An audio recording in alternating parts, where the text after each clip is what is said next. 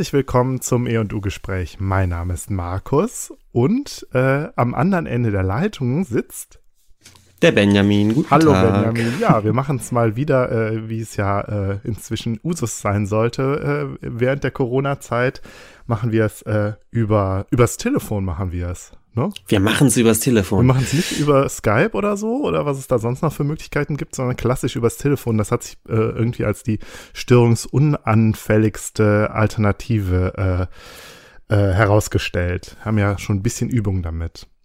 Ja, das stimmt. Wir haben ja früher, als ich noch in Aachen gewohnt hat und du in Köln, äh, ja öfter so aufgenommen. Genau.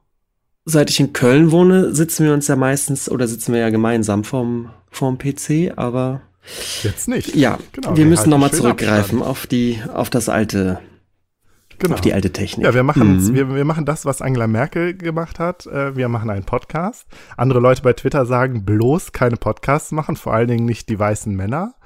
Aber äh, ja, Hashtag äh, zuhörenden Notbetreuung machen wir jetzt ein bisschen. Ja, erzähl genau. mal, was wir heute vorhaben. Äh, wir reden über zwei Themen. Es ist also wieder eine E- und U-Folge Classic. Du wirst gleich sprechen über eine bildende Künstlerin namens Nancy Graves. Und dann werde ich im zweiten Teil, ich habe wieder ein kleines nettes Thema, werde ich reden über die Rube Goldberg Machine. Machine. Machine, genau. Ja. Ja, Benjamin. Willst du nicht ja. einfach mal loslegen? Ich fange einfach an.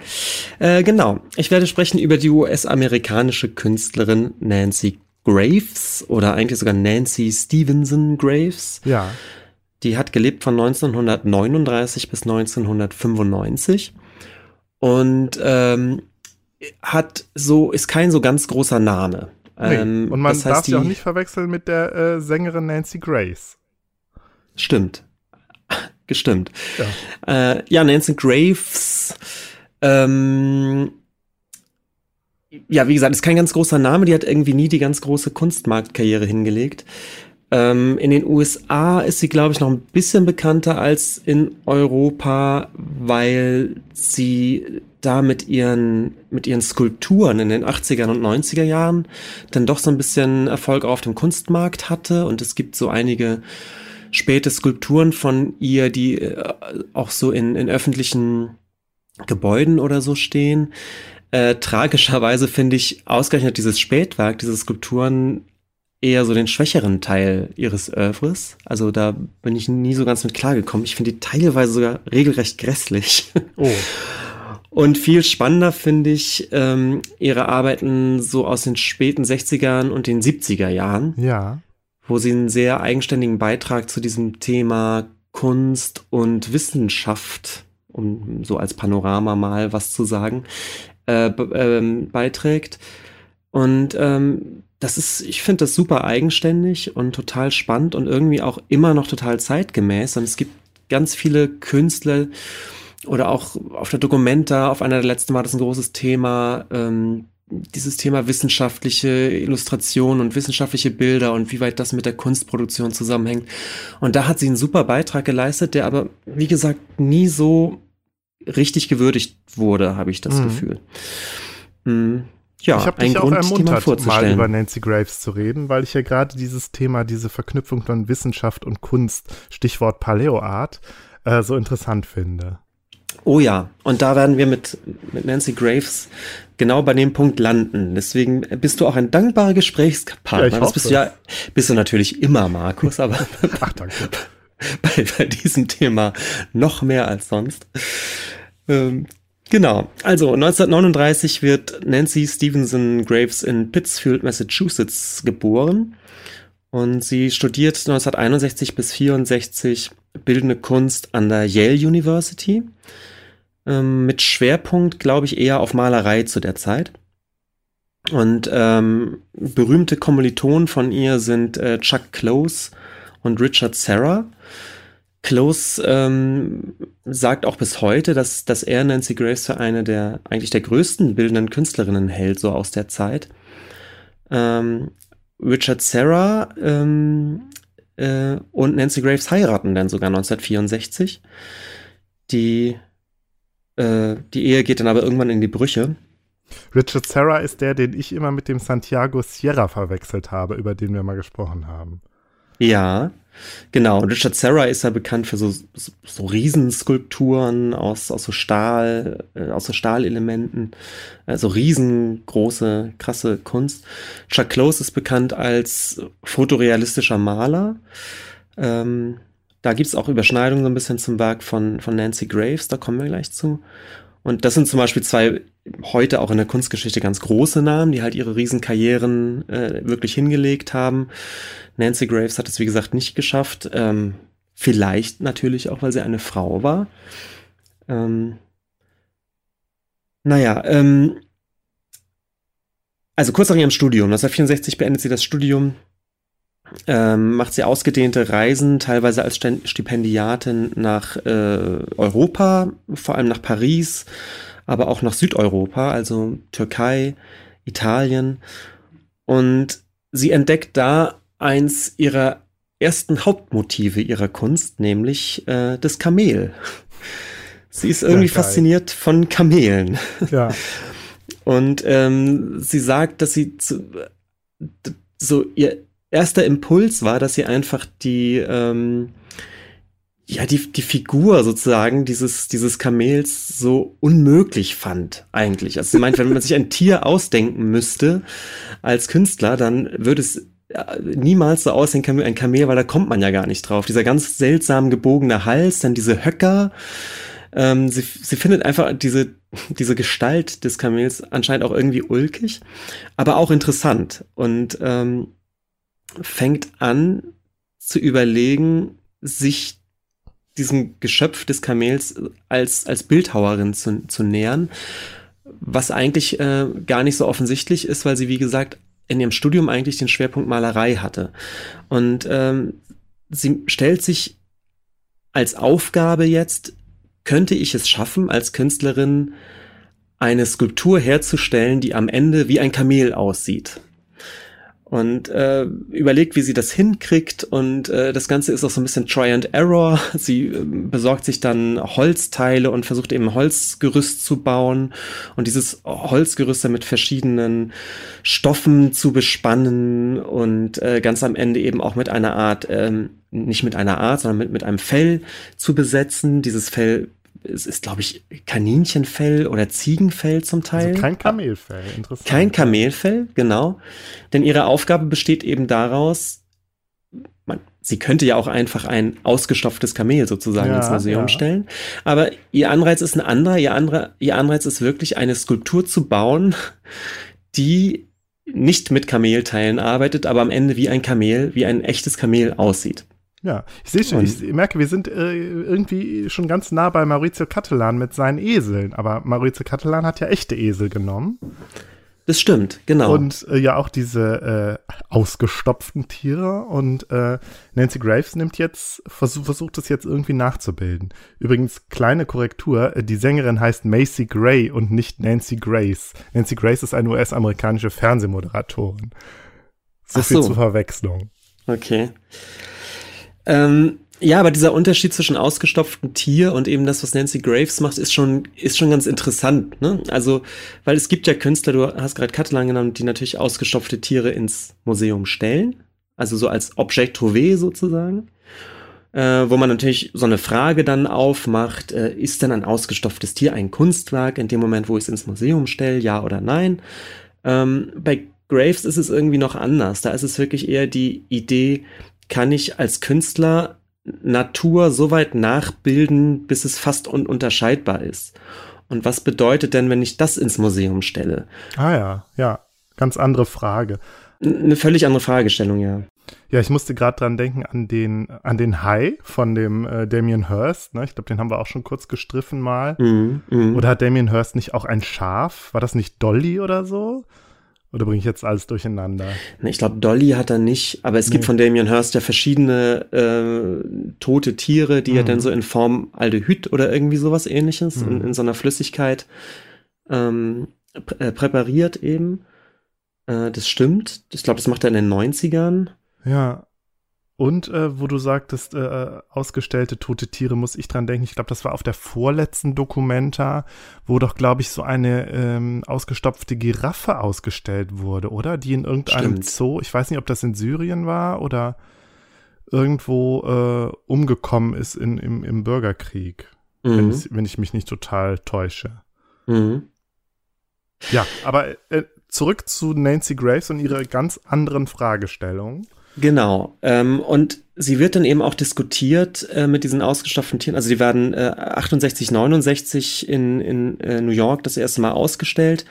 1969 hat sie mit den, mit den Kamelen dann auch eine, eine Retrospektive im Whitney Museum.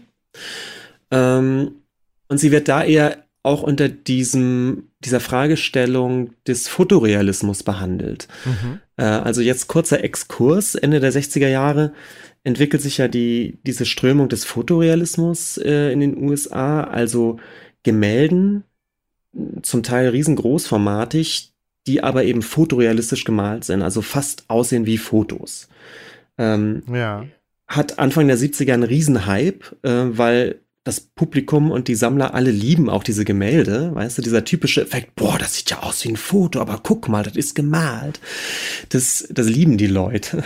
Ja. Ähm, aber die Fragestellung dahinter ist natürlich gar nicht so unkomplex, nämlich ähm, dieser Medienwechsel, wenn ich so, so fein male, dass es letztendlich wie ein Foto aussieht, hm, was ist denn das für eine Art von Kunstwerk, die ich da sehe? Also ist das einfach nur die Kopie einer Fotografie?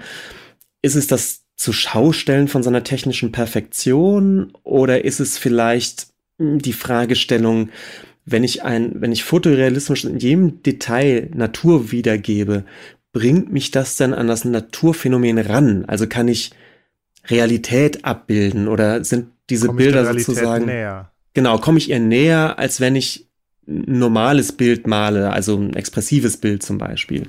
Ja, und ich meine, es ist ja auch insofern paradox, weil die große Erzählung lautet ja nach der äh, Erfindung, also zumindest so, wie ich es im Kunstunterricht äh, kennengelernt habe, nach der Erfindung der Philosophie, äh, Quatsch, der Philosophie, der Fotografie, ähm, war eigentlich naturrealistische Malerei überflüssig geworden. Und so hat sich die Malerei halt umgeguckt, was kann sie denn stattdessen machen? Mhm. Und ist dann halt äh, in die moderne Malerei übergegangen mit sowas wie Impressionismus und Expressionismus in unserer vorletzten Folge. Siehe Van Richtig, ja. Und diese Idee der Realität und was die Fotografie damit zu tun hat und was damit dann passiert, wenn ich diese Fotografie dann wieder malerisch umsetze, die ist uns bei Gerhard Richter schon mal äh, untergekommen. Ne? Das stimmt, haben eine ja. Folge über Gerhard Richter gemacht. Und was auch nicht zu unterschätzen ist, diese fotorealistischen Bilder. Jetzt können wir vielleicht kurz nochmal über Chuck Close sprechen, der eben Ende der 60er bekannt wird mit riesengroßen Gemälden, also wirklich, die sind dann irgendwie dreimal zwei Meter groß oder sowas und zeigen halt nur einen fotorealistisch gemalten Kopf, natürlich hm. dementsprechend sehr, sehr viel größer ist. Und was man nicht außer Acht lassen darf, ist, dass das Ende der 60er Fotografien in der Größe technisch total schwierig herzustellen war. Ich weiß gar nicht, ah, ob es überhaupt schon gab. Ah. Ähm, das heißt, obwohl es abgemalte Fotografien sind, haben wir plötzlich gestochen scharfe Fotobilder in einer Qualität, wie es Fotografie in der Größe, glaube ich, noch gar nicht gab in der Qualität. Ah, das ist interessant. Und ich meine, in der Zeit gab es ja dann auch diese Plakatemaler, die teilweise dann so Kinoplakate oder so auch gemalt haben und dann auch als Basis Fotos genommen haben. Genau. Und ja. sicherlich konntest du auch tricksen und mehrere kleine Fotografien zusammensetzen zu einer großen und so weiter. Aber dass eben gestochen scharfe Fotografien in, in so Meter, metergroßen Formaten, dass du die überhaupt produzieren konntest, das kam dann, glaube ich, erst in den 80ern oder sogar 90ern wirklich, mhm. also technisch überhaupt erst möglich. Und ähm, Chuck Close wird mit diesen, mit diesen Gemälden zum Beispiel also wirklich bekannt. Und ähm, da sich Nancy Graves auch in, in seinem Umfeld, also sie ist ja eben mit ihm befreundet und ähm, in seinem Umfeld auch so rumtreibt, wird sie auch in diesem Kontext ähm, von der Kunstkritik behandelt, weil man sagt, sie tut ja was ganz Ähnliches. Ne? Sie, sie malt zwar kein Foto ab, aber sie baut so ein Stück Realität nach und am Ende hat man das Gefühl, man würde vor einem ausgestopften Kamel stehen. So ähnlich wie man bei Chuck Close das Gefühl hat, neben äh, vor einer großen Fotografie zu stehen, obwohl mhm. es eben mühselig Pinselstrich für Pinselstrich gemalt ist. Und so ähnlich ist es bei Graves auch. Natürlich könnte man fragen, warum stopft sie kein Kamel aus oder kauft eins beim Präparator. Aber stattdessen ist es so, dass sie wirklich ganz mühselig äh, in so einem skulpturalen Prozess ein Kamel nachbaut. Und das ja. wird immer als eine Art Parallelität zu dieser fotorealistischen Malerei gesehen. Also die, Foto, die praktisch die fotorealistische ähm, Skulptur.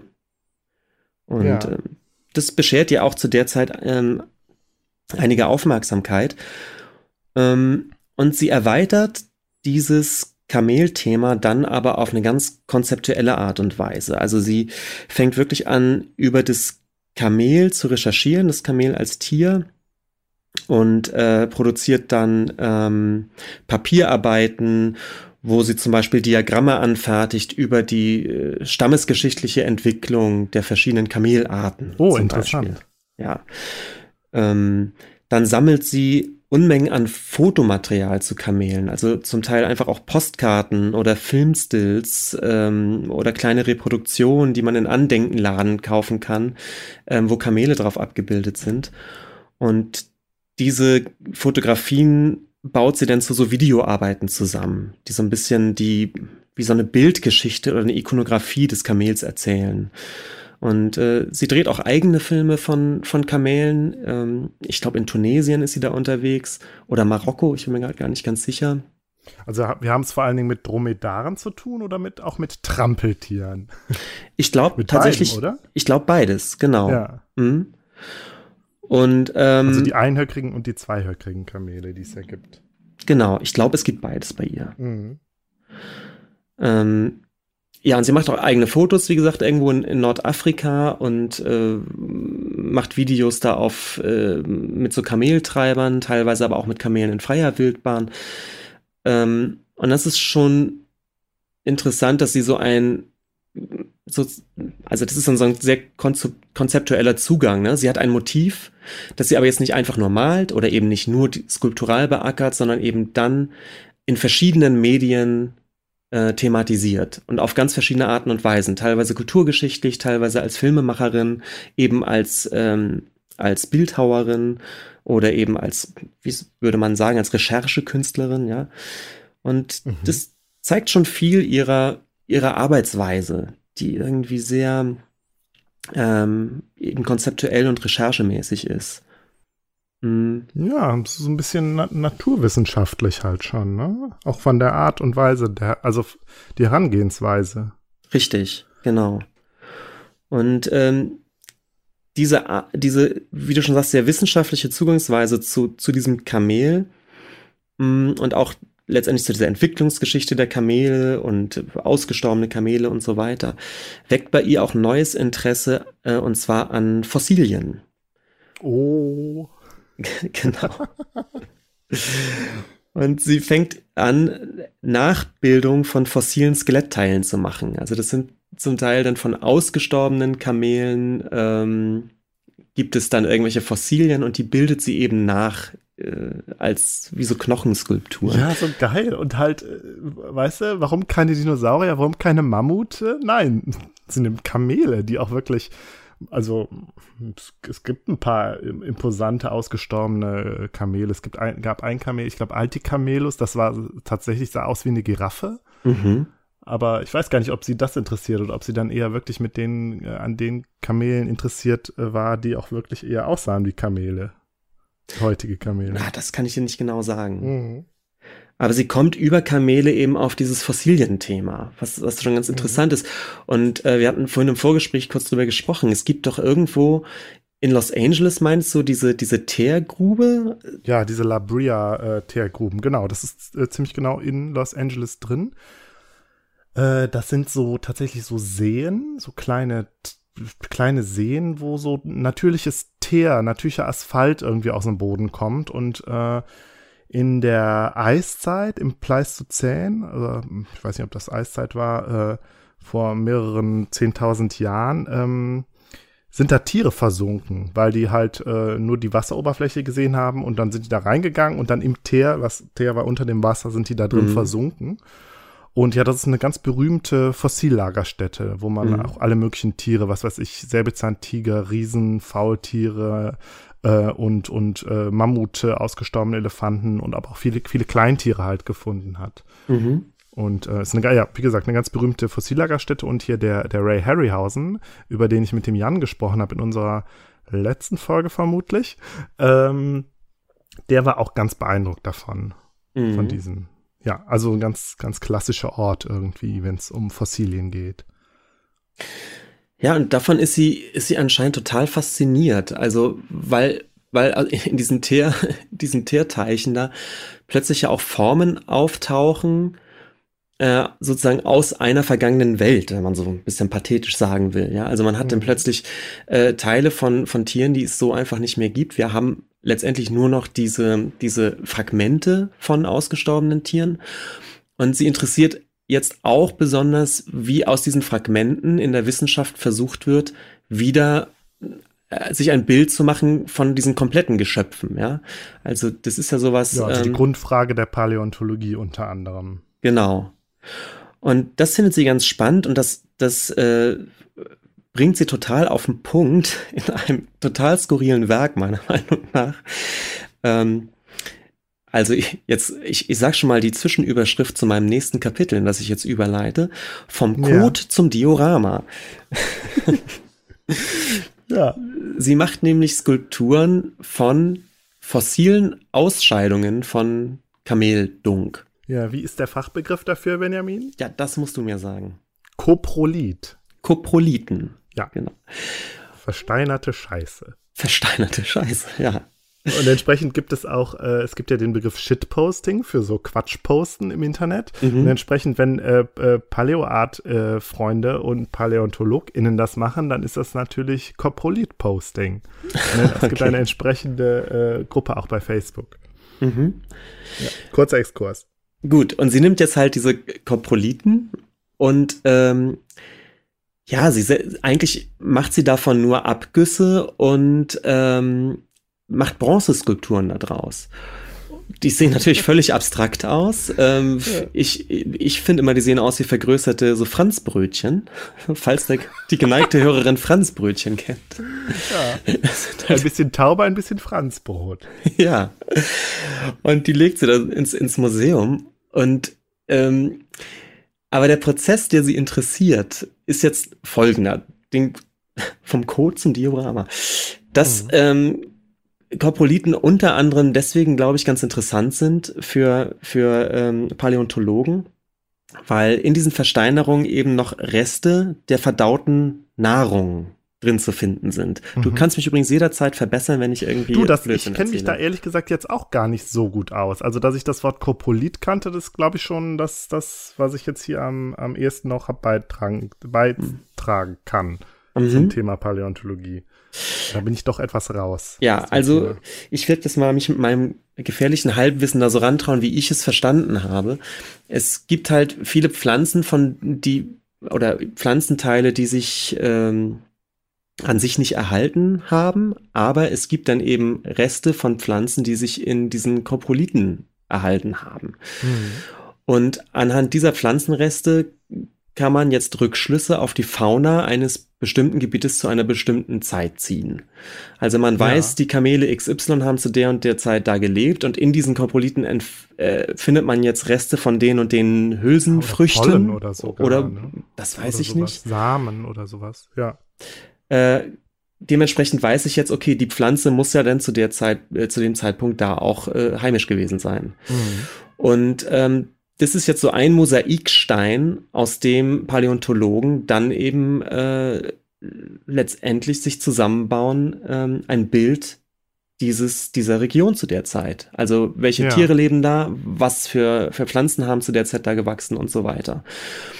Und aus, aus dieser Art von Daten werden jetzt sozusagen, wird jetzt so sich so eine Welt zusammengebaut in der Wissenschaft, ja. Also ja.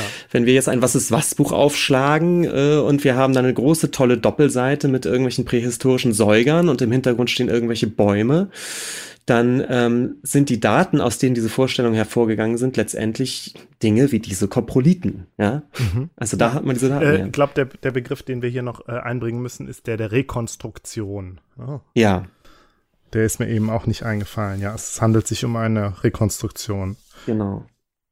Und ich glaube, das ist ein Prozess, den Nancy Graves total spannend findet, weil sie sagt, die, die, ähm, die Wissenschaft produziert Bilder, die, die natürlich so einen Anspruch erheben, na, auch wieder eine Art von Realität abzubilden, eben nicht künstlerisch zu sein, sondern ja ähm, wissenschaftlich fundierte, eigentlich Illustration.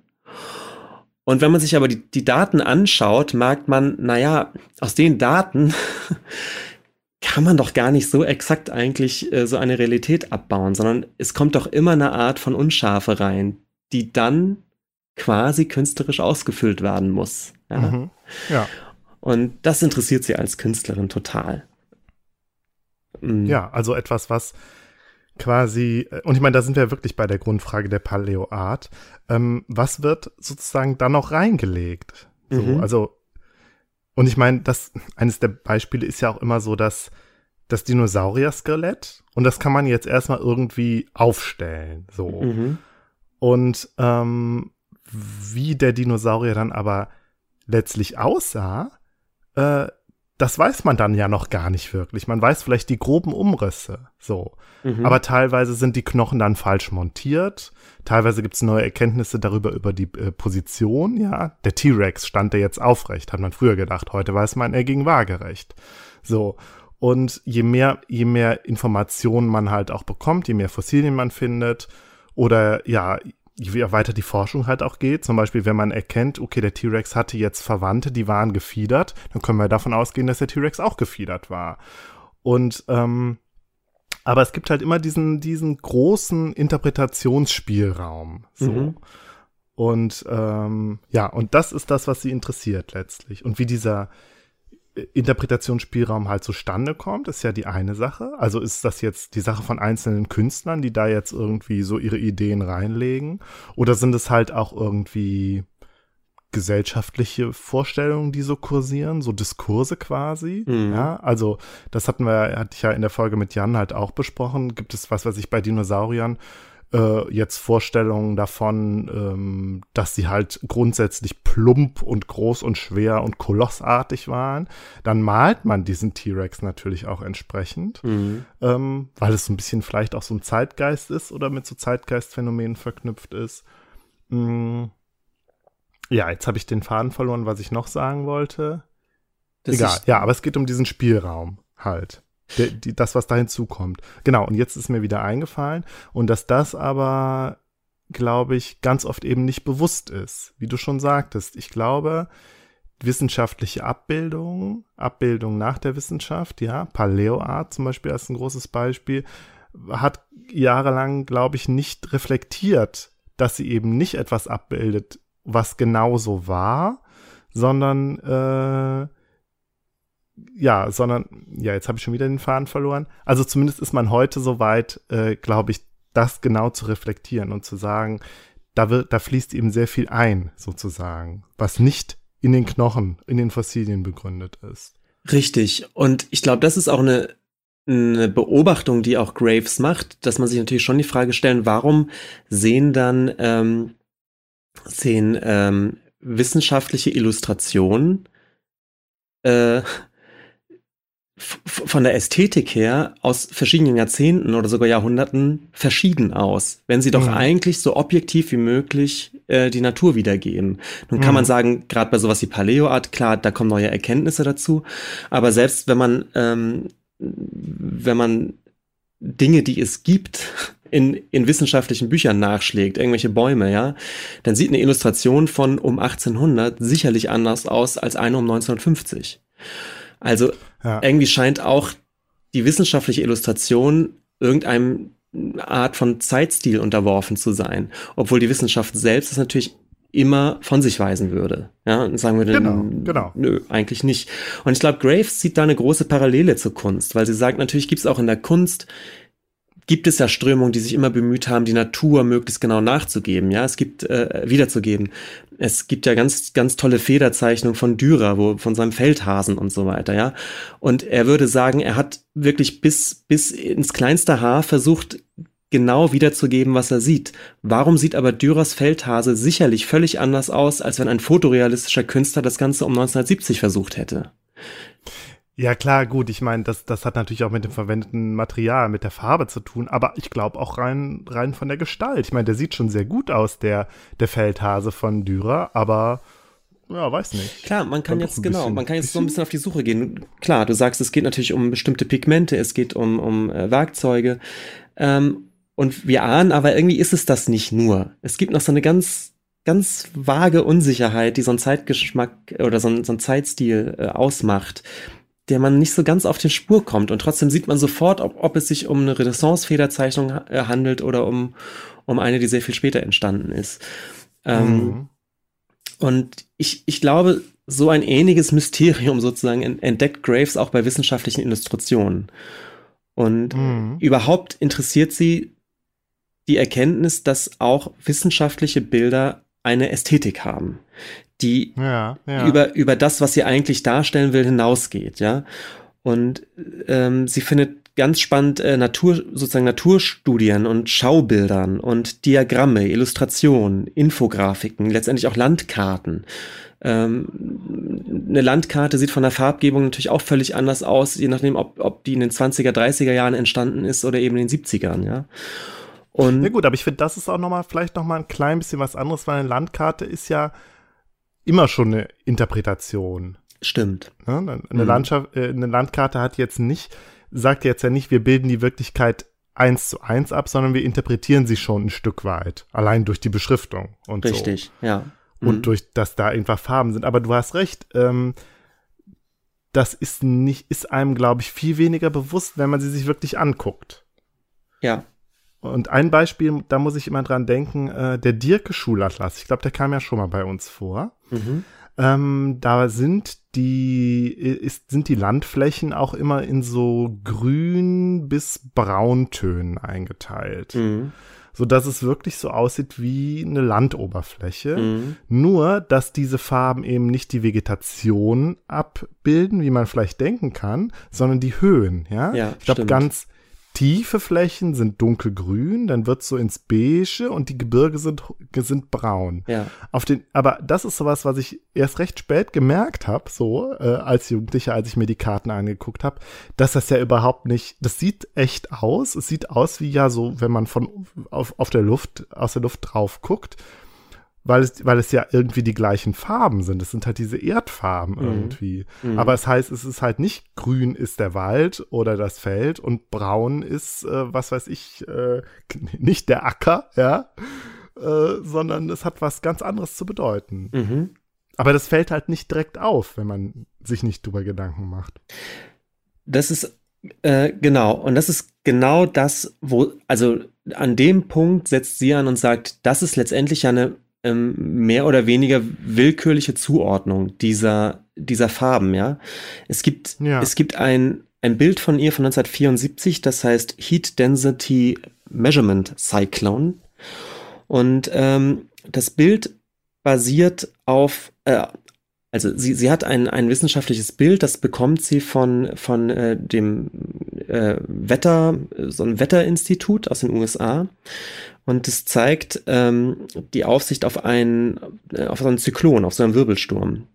Ja. Und dieses Bild, was sie, was sie da schon bekommt, ist letztendlich ähm, so eine Überlagerung einerseits aus, aus einem Satellitenfoto oder Sa Satellitenfotos. Und darüber gelegt ist dann aber, sind Messdaten von Temperaturen und Windgeschwindigkeiten. Und die wiederum mhm. sind eingefärbt. Ähm, und zwar auch wieder relativ willkürlich. Ich glaube, das Normalste, was wir alle kennen, Temperaturen ist äh, kalt ist blau und dann geht das, geht das eben bis zu einem äh, Knallrot, was dann eben warm ist. Und dazwischen mhm. eben diese, diese ganze Farbskala. Und so ähnlich ist es in diesem Bild auch. Also man hat diese, diese Temp verschiedenen Temperaturschichten, aber kombiniert eben dann auch nochmal mit Windgeschwindigkeiten nach einem bestimmten Farbsystem. Und dieses Bild findet sie total faszinierend, weil sie sagt, das ist eigentlich Kunst, ne? Also, weil, weil, also wir haben. Ja, aber es ist genau wie mit den Karten. Es wird halt nicht als Kunst wahrgenommen, weil ist ja ganz klar, dass Blau kalt ist und Rot ist warm. Also das ist schon so irgendwie in, in das, in die kollektive Wahrnehmung eingegangen, dass das gar nicht mehr als eine künstliche Setzung wahrgenommen wird. Genau. Und vielleicht auch, weil es einen Konsens gibt, das so zu benutzen. Ja, natürlich. Und weil die, weil die Intention keine künstlerische ist. Weil, weil mhm. man ja sagt, okay, aber das Rot ist nicht da, um eine bestimmte Empfindung auszudrücken oder sonst was, sondern die steht nur für eine bestimmte, für eine bestimmte äh, Mess, für, für, für Messdaten. Ja, ich finde das ganz interessant, dass mit der, dass, da, da gibt es keine künstlerische Intention dahinter. Ja, da, da kommen wir der Sache, glaube ich, näher. Übrigens, wo wir eben beim Disque Weltatlas waren, äh, fällt mir jetzt gerade wieder ein, wir haben ja auch über diese verschiedenen Projektionen gesprochen, der Weltkarte. Mhm. Und das ist natürlich auch ganz klar, man hat im Kopf, die Welt sieht so und so aus, wie eben diese Mercator-Projektion. So.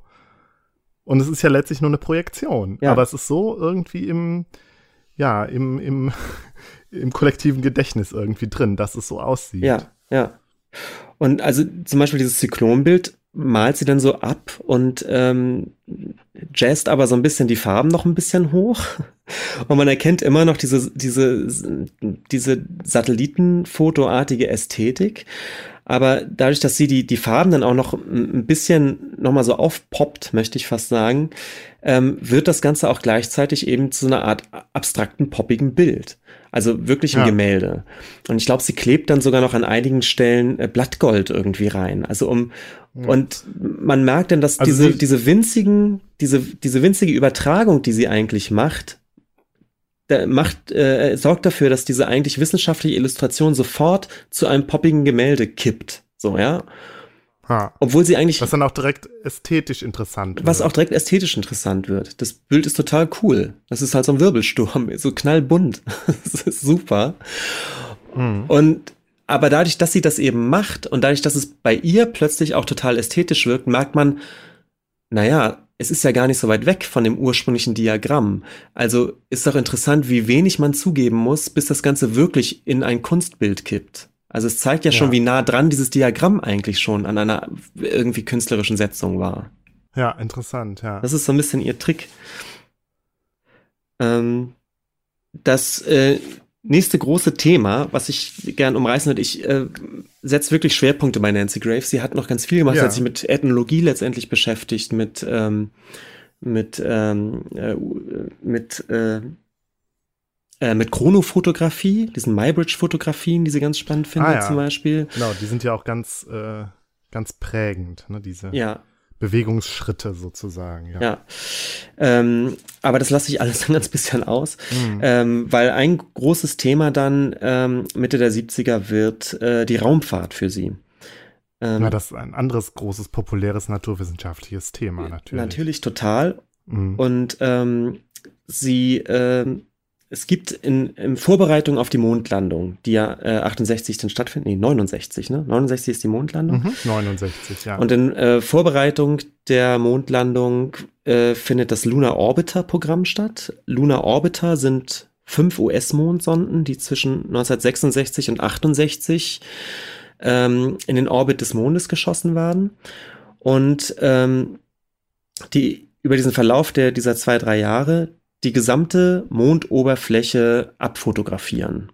Mhm. Und äh, im Zuge dieser, dieses Programms soll einerseits die, die geeignetste Stelle für eben eine Mondlandung gefunden werden. Und andererseits sozusagen so nebenbei entsteht dadurch durch diese ganzen äh, Fotografien der allererste Mondatlas. Ja. Ähm, die übrigens die Auflösung äh, und die Detailliertheit dieser, äh, dieser Fotos, die dann irgendwann auch nochmal ähm, äh, digital nochmal überarbeitet wurden, übertreffen bis heute eigentlich alle anderen Bilder, die es zum Mond gibt. Also das sind wirklich die ah. detailliertesten, äh, besten Fotografien der gesamten Mondoberfläche bis heute. Und die entstehen eben damals. Und ähm, es gibt jetzt letztendlich dann am Ende dieses Projekts, ein, kann man einen Mondatlas kaufen. Was hm. Nancy Graves übrigens auch, glaube ich, ein bisschen skurril findet. Es gibt, du kannst einen Atlas zu einem Ort kaufen, den du nie betreten wirst. also, hm. Und sie merkt eben auch nochmal oder macht, oder da wird ihr nochmal besonders deutlich, dass wir da plötzlich ähm, auch wieder so ein Bild von einem Ort haben, das wir nicht verifizieren können. Wir haben nur diese Fotos, die natürlich auch wieder eine Ästhetik der Apparatur letztendlich auch mit sich tragen, ja. Also hm. man, man ist angewiesen auf, auf diesen Apparat, der diese Fotos gemacht hat, auf die Übertragungswege, ähm, wie diese Fotos sozusagen zur Erde übermittelt wurden und so weiter. Das, das sind alles völlig technische, komplexe Prozesse, die uns letztendlich vorgaukeln, wir hätten ein detailliertes Bild vom Mond, der so weit weg ist. Und keiner hm, von uns. Ja, gut, aber ich meine, auf dem Mond sind die Menschen dann äh, immerhin mal gelandet. Ich habe gleich noch ein, noch ein, ein Beispiel äh, dafür, dass, ja. Ja. Mach erst mal weiter. Oh, ich habe auch noch ein Beispiel dafür, worauf okay. du kannst. ähm, und was sie nun macht, ist von diesem Orb Lunar Orbiter Programm äh, einzelne, einzelne Bilder abzumalen. Ähm, weil die NASA eben immer wieder Teildaten dieser, dieser ähm, dieses Atlases äh, zur Verfügung stellt und auch veröffentlicht. Und ähm, das ist ganz interessant. Sie, äh, man kann sich anscheinend eintragen zu so einer Art Abo für so Zeitschriften der NASA, die dann monatlich kommen, wo die NASA eben aus laufenden Programmen berichtet oder eben aus diesem äh, Kartenmaterial Dinge veröffentlicht.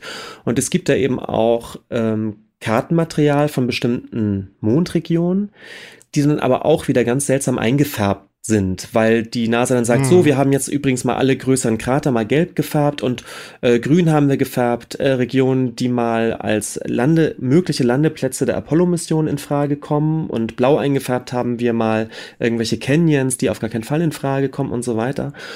Und es gibt jetzt eben diese, diese Teilkarten, die teilweise auch knitterbunt sind und die Nancy Graves das sozusagen einfach machen, die auch wieder einfach aufzublähen und zu zu Gemälden zu machen, die eine ganz witzige Ästhetik haben.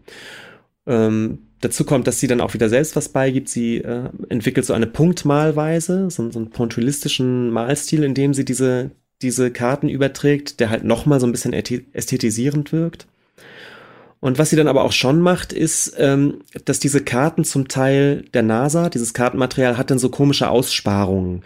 Da sind dann auch einfach mal Teile leer gelassen, wo dann ja eine Einzelaufnahme gefehlt hat oder sowas. Here be Dragons. Ja. Und die überträgt sie natürlich dann mit, weil sie sagt, ja, gut, das ist dann halt das Quellenmaterial. Also sie hätte die ja auch künstlerisch dann auffüllen können für ihre Gemälde, ja. aber sie sagt, nee. Ganz bewusst, ja. Ja, genau.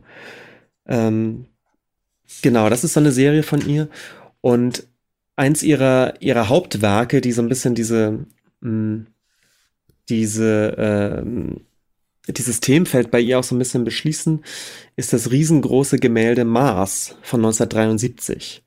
Ah, ja. Da sind wir jetzt tatsächlich dann auch bei einem Ort, äh, den noch kein Mensch wirklich gesehen hat.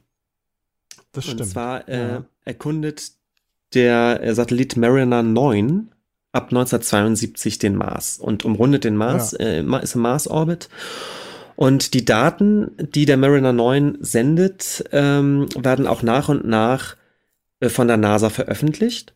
Und man kann dieses Material auch einsehen oder sich teilweise sogar zuschicken lassen. Und das Spannende ist, dass dann eben ab 1972 Nancy Graves an diesem Riesengemälde oder dieser Arbeit Mars sitzt. Das fertige Gemälde ist nachher ähm, 2,50 Meter mal 7,30 Meter. Boah. Und sie sitzt also im Soho in ihrem riesengroßen Loftstudio und lässt sich jetzt nach und nach diese, dieses Bildmaterial kommen und arbeitet live sozusagen an diesem Gemälde. Und immer wenn wieder neue, neue Bilder dazu kommen, kann sie sozusagen weiter auch an ihrem, ihrem Bild malen. Ich finde das total krass, weil äh, das könnte ja genauso gut irgendwie ein Projekt für ein naturhistorisches Museum sein. Und gerade in der Größe und das ist ja genau, was diese früheren, frühen Paleo-Artists gemacht haben. Die haben Wandgemälde gemalt, mhm. ja, mhm. im Museum, um, um irgendwie was den Leuten zeigen zu können mhm. und so. Mhm. Und ja, und Nancy Grace macht das aber als Künstlerin. Das finde ich krass. Ja, und das ist total spannend, dass sie die, dass sie sozusagen live auch als Zeitzeugin miterlebt, wieder ein nach und nach sich ein Bild eines fremden Ortes verdichtet. Und mit jeder, mit jeder neuen Runde, die dieser Mariner 9 sozusagen um den Mars dreht und neue Bilder liefert, verdichtet sich der Informationsgehalt, den wir über die Marsoberfläche kriegen. Also es fängt natürlich an mit ganz groben, äh, groben Oberflächenfotos von einer ziemlich hohen äh, ja. äh, Höhe. Ähm, und Grace fängt dann auch an, eben einen Teil der Marsoberfläche als äh, so schwarz-weiß schon mal ganz grob zu kartografieren, so grob es eben oder so gut wie es möglich ist. Und je mehr Einzelheiten und Detailaufnahmen von bestimmten Teilen dieses Abschnitts veröffentlicht werden, kann sie eben an genau der Stelle jetzt plötzlich anfangen, detaillierter auszufüllen, was sie sieht. Ähm, und was dabei rauskommt, dieses Riesengemälde, ist eben eine schwarz-weiß Oberfläche, die so ein bisschen wie eine Karte aussieht. Und da drauf mhm. sind aber so mosaikartig immer wieder bestimmte Parzellen detaillierter ausgeführt. Und zwar da, wo eben die Information ja. zu der Zeit reinkam.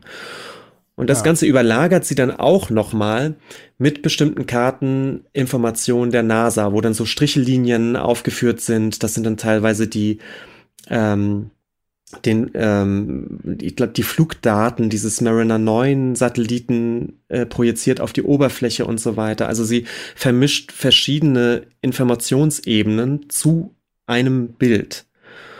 Und ganz am Ende haben wir irgendwie so ein ganz seltsames Mosaik, auf das wir gucken. Und mh, hm, dieses, dieses Bild Mars ist jetzt also am Ende auch gar nicht ein kohärentes Bild einer Planetenoberfläche, sondern es ist vielmehr die bildnerische Bestandaufnahme der Erkundung durch die Raumfahrt, des Forschungsprozesses, des Forschungsprozesses genau. Ja, das ist interessant, weil sie ja genau das Gegenteil macht, was die Paleo-Artists machen. Sie füllt nämlich gar nichts auf, sondern sie bildet eigentlich nur die Informationen, die sie kriegt, ab. Genau.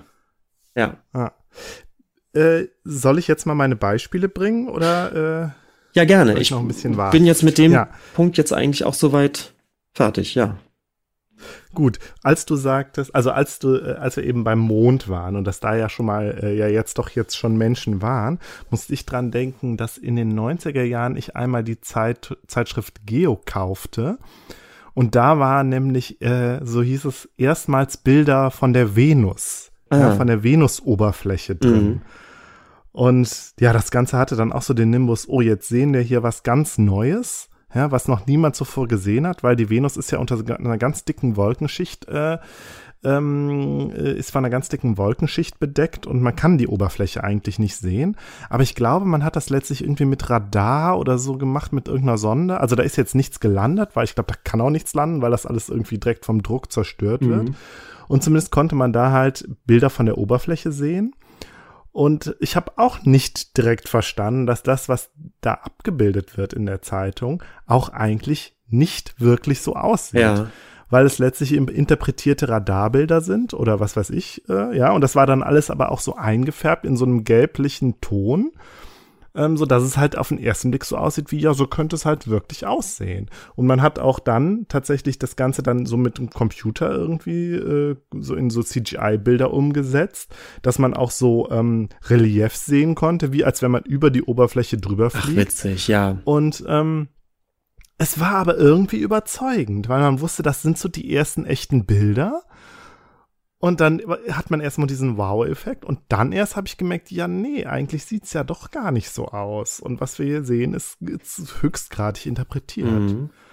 Und einen ähnlichen Effekt hatte ich, als ich, äh, du kennst ja auch diese ähm, Elektronenmikroskop-Darstellungen oder Abbildungen von so kleinen Tieren, ja. ja. von irgendwelchen Milben oder so oder Insekten auch. Ach, wo, dies, wo das immer so Riesenungeheuer werden plötzlich. Genau, und da habe ich auch dann war ich irgendwann, war ich so einen Moment der Enttäuschung, als ich gemerkt habe, die Farben sind ja auch alle erst nachträglich hinzugefügt worden und interpretiert worden. Ja, stimmt. Also wenn du so ein Elektron, äh, elektronenmikroskopisches Bild siehst, äh, sind die Farben immer erst äh, hinterher äh, dazugefügt worden. Mhm. Und dann hat man natürlich gedacht, ja, wie sieht das jetzt aus? Also hat man sich schon überlegt, das irgendwie realistisch darzustellen. Aber es ist halt nicht abfotografiert worden. Und das fand ich immer interessant. Und so ein bisschen enttäuschend, so ein bisschen schade. Ja, das hat diesen Realismus, natürlich. den ich halt als Kind und Jugendlicher immer sehr interessant fand hat das so, äh, hat dem Ganzen den so, das so entzogen. Es gab in den letzten Jahren ja auch, auch noch ein wunderbares Beispiel dafür, und zwar die Entdeckung äh, von Exoplaneten durch, ich glaube, ja. durch Kepler, ist, ist Kepler diese Sonde?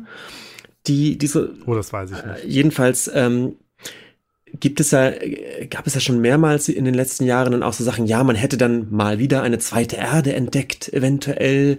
Und dann gibt's immer tolle Fotos von so einem erdähnlichen Planeten, äh, der dann irgendwo ist. Und ähm, ich habe mal einen Vortrag darüber gehört, wie diese Bilder auch entstehen. Ähm, also, dass äh, irgendwo noch äh, außerhalb des Sonnensystems äh, irgendein Riesenplanet sich befindet, äh, weiß man ja nur durch irgendwelche Berechnungen von, glaube ich, irgendwelchen ähm, von, von so Lichtbahnen. Also man misst, man, ja, ja. man misst das Licht irgendwelcher, irgendwelcher Sterne und merkt, es gibt dann irgendeine Art von Abweichung, die darauf hindeutet, dass da irgendwo ein Planet sein muss von der und der Masse. Ich ja. kann das wirklich überhaupt nicht gut erklären. Das ist überhaupt nicht mein Fachgebiet. Aber jedenfalls sind es völlig abstrakte Berechnungen, die dazu führen, dass man sagt, da muss eigentlich ein Himmelskörper, ein Planet mit einer festen Umlaufbahn, mit der und der Masse muss sich da bewegen. Sonst würde das Licht an der und der Stelle irgendwie, würden wir andere, andere Signale empfangen. Also völlig abstrakt. Ja. Man kann diesen, diesen Planeten nicht fotografieren. Das ist einfach überhaupt nicht möglich. Man kann nur berechnen, dass da wohl so ein Planet ist. Und daraus machen dann aber irgendwelche Wissenschaftsredaktionen so ein Bild von, von so einem, einem Planeten und dann ist es ja, guck mal da, da gibt es eine Art zweite Erde, weil da wohl ein Planet ist, der ungefähr die Masse der Erde hat. Und der wird dann aber auch schön mit Grün und Blau und da gibt es ja dann vielleicht auch Wasser und das ist alles Kunst. ja gut, aber ich finde, da ist dann ja schon klar, dass da irgendwie das, oder? Also da wäre ich jetzt, glaube ich, nicht so enttäuscht gewesen, weil es irgendwie klar ist, dass die nicht fotografiert werden können und dass das künstlerische Darstellungen sind. Die, die Grenzen sind da fließend. Ich weiß nicht, wenn ja, bei Spiegel Online der große Aufhänger ist, zweite Erde entdeckt, Fragezeichen, und dann ist da diese Illustration. Ähm, ich weiß nicht, wie viele Leute verstehen, dass es noch nicht mal schwarz-weiß oder so irgend, überhaupt irgendeine Art von Abbildung gibt. Mhm. Also gar nichts. Ja, das stimmt. Ähm, ich war auch immer enttäuscht, als ich, du kennst ja bestimmt auch diese Darstellung von vom Jupiter und vom Saturn mit seinen Monden, so die da so vor ja. sind und sich so, also ne? Und da, das sind ja auch alles Fotomontagen. Ah, ja. Also das sind zwar echte Fotos der Monde und vom Saturn, aber das sind alles Fotomontagen. Ja, okay. Ja. Und ähm, ja, ich dachte, wir müssen vielleicht doch, vielleicht recherchiere ich fürs nächste Mal doch mal ein bisschen über äh, den Chesley Bonestell. Das war so einer der ersten großen äh, Raumfahrt- und Astronomie-Illustratoren, äh, mhm. der, glaube ich, da sehr prägend war und sich halt überlegt hat, wie es auf fremden Planeten aussieht mhm. und so. Mhm. Und sehr da natürlich auch wieder die Vorstellungskraft äh, und, und die, die Vorstellungen geprägt hat, mhm. ja. Noch ein letztes kleines Beispiel, was gar nicht, gar nicht mehr so spektakulär ist, aber wo wir eben bei der Geografie der Erde waren, fand ich es auch immer interessant, äh, wenn es in so Atlanten so Darstellungen gibt von, von ähm, so Querschnitten durch die Erde. Ach ja, ja mit, toll. Mit der Höhe der Berge mm, und mm. so. Oder das Ganze dann auch in 3D übersetzt, wenn du so ein Relief hast, mm. ja dann ist das ja auch alles nicht, das ist ja auch immer extrem überhöht. Ich glaube, so mhm, heißt das. Und da war ich auch immer enttäuscht, als ich gemerkt habe, ja, nee, eigentlich wäre das jetzt gar nicht, wären die Berge jetzt gar nicht so hoch, wenn es jetzt in, im echten Maßstab ja. wäre. Das stimmt. Es gibt, äh, um nochmal wieder zurück zur Erde zu kommen, von 1972 ein großes Gemälde von Nancy Graves, das heißt Indian Ocean Floor, also der Meeresgrund des Indischen ja. Ozeans. Und auch da ist es natürlich so, es gibt Messdaten ähm, an unendlich vielen Punkten, dass man weiß, wie da und da die, die äh, Meereshöhe ist. Und daraus kannst du natürlich so, einen, so einen, ähm, eine, ähm, so eine Oberflächenstruktur schaffen, ja, also ein Relief eben ja. tatsächlich. Und das malt sie dann zum Beispiel, aber eben auch wieder so pointillistisch, weil sie dann sozusagen die Anmutung dieser Messpunkte noch erhalten möchte. Und äh, ja, es ist immer diese Frage der Bild, Bildwerdung von wissenschaftlichen Messdaten. Das interessiert sie. Hm. Und äh, die Bilder sind auch einfach toll. Und ich muss ähm, doch nochmal das etwas abgegrabbelte ähm, Zitat von Paul Klee nochmal anbringen. Kunst gibt nicht das Sichtbare wieder, sondern sie macht sichtbar. Und da dachte ich, ja, stimmt. Aber das tun Wissenschaftler zum Teil hm. eben auch die können messen und dann so ein educated guess abgeben, wie Dinge wohl aussehen und das macht sie dann mhm. sichtbar. Also zumindest wissenschaftliche Illustrationen tun das. Ähm, ja, und ich glaube, in der Wissenschaft an sich haben wir da, haben wir es da ja tatsächlich mit so einer großen Umwälzung zu tun in den letzten, keine Ahnung, Jahrzehnten, dass äh, die Naturwissenschaft eben auch kulturwissenschaftlich betrachtet wird. Mhm. So, da gibt es ja ganz verschiedene Facetten, wie das passiert und dann gibt es ja die so und so Studies und die so und so Studies, mhm. ja, wo sich halt, wo halt geguckt wird, wie entsteht Wissen, wie entsteht populäres Wissen aus der Wissenschaft, mhm. ja, aber auch in der Wissenschaft, welche Diskurse gibt es da und dass eben dieser, dieser naive Blick, der vielleicht in der Naturwissenschaft auch immer noch vorherrscht, dass die Naturwissenschaft ja all ihr Wissen nur aus dem, aus der Betrachtung der Natur und der Messung der Natur zieht, mhm. ja, dass das halt in Frage gestellt wird und dass immer das, was in der Gesellschaft sonst auch noch so an Wissen und an Diskursen rumschwirrt, da auch immer einen großen Einfluss mhm. hat. Und da, denke ich mal, hat die Nancy Graves äh, von Seiten der Kunst her einen, großen Beitrag geleistet. Äh, ja, total. Und ich habe auch das Gefühl, wie gesagt, dieser Diskurs, der, der ist ja noch und der ist auch in der Kunst, wird er immer wieder, spült er immer wieder hoch. Also diese Frage der, ähm, der Bildgenese in der Kunst, inwieweit das, was mit der Bildgenese auch der Wissenschaft zu tun hat. Ich habe das Gefühl, dass, ähm, das taucht immer wieder auf und leider wird selten dann aber auf Nancy Graves rekurriert, die das in den äh, um 1970 rum äh, super gut und sehr systematisch und sehr, sehr klug ja. äh, eigentlich schon thematisiert hat. Ähm, vielleicht kurz, also wie gesagt, Ende der 70er Jahre äh, verlässt Graves auch diesen Dis Diskurs und widmet sich dann hm. was völlig anderem, was ich ein bisschen schade finde. Also wer weiß, vielleicht, wenn sie das einfach weiter betrieben hätte, vielleicht wäre sie dann wirklich in den 80ern oder frühen 90ern als die Wissenschaftskünstlerin. Also die, vielleicht hätte sie diesen Diskurs wirklich für sich auch total claimen können. Ähm, mhm. Aber sie macht dann einen kompletten Cut an irgendeiner Stelle und äh, widmet sich Ende der 70er wieder des, dann wieder Skulpturen. Aber so eher abstrakteren, äh, bunten Skulpturen, wo sie teilweise mit Plexiglas und so arbeitet. Ich finde die Sachen echt schwierig, so geschmäcklerisch teilweise. Mhm. Und äh, ich kann da auch ganz wenig Bezug zu, zu ihren thematischen Arbeiten der 70er sehen, der frühen 70er. Ähm, und das ist aber das, was sie dann so bis zu ihrem Tod 1995 macht. Und vielleicht hat sie da auch so ein bisschen selbst ihre, ihre eigene Legacy so ein bisschen gekappt sozusagen, weil sie dann wirklich was völlig anderes macht. Und sie stirbt dann 1995 an, an Krebs und ist, wie gesagt, in Amerika eher für diese Skulpturen dann auch bekannt und leider nicht für wow. diese wissenschaftlichen Arbeiten. Es gab nicht für die Kamele.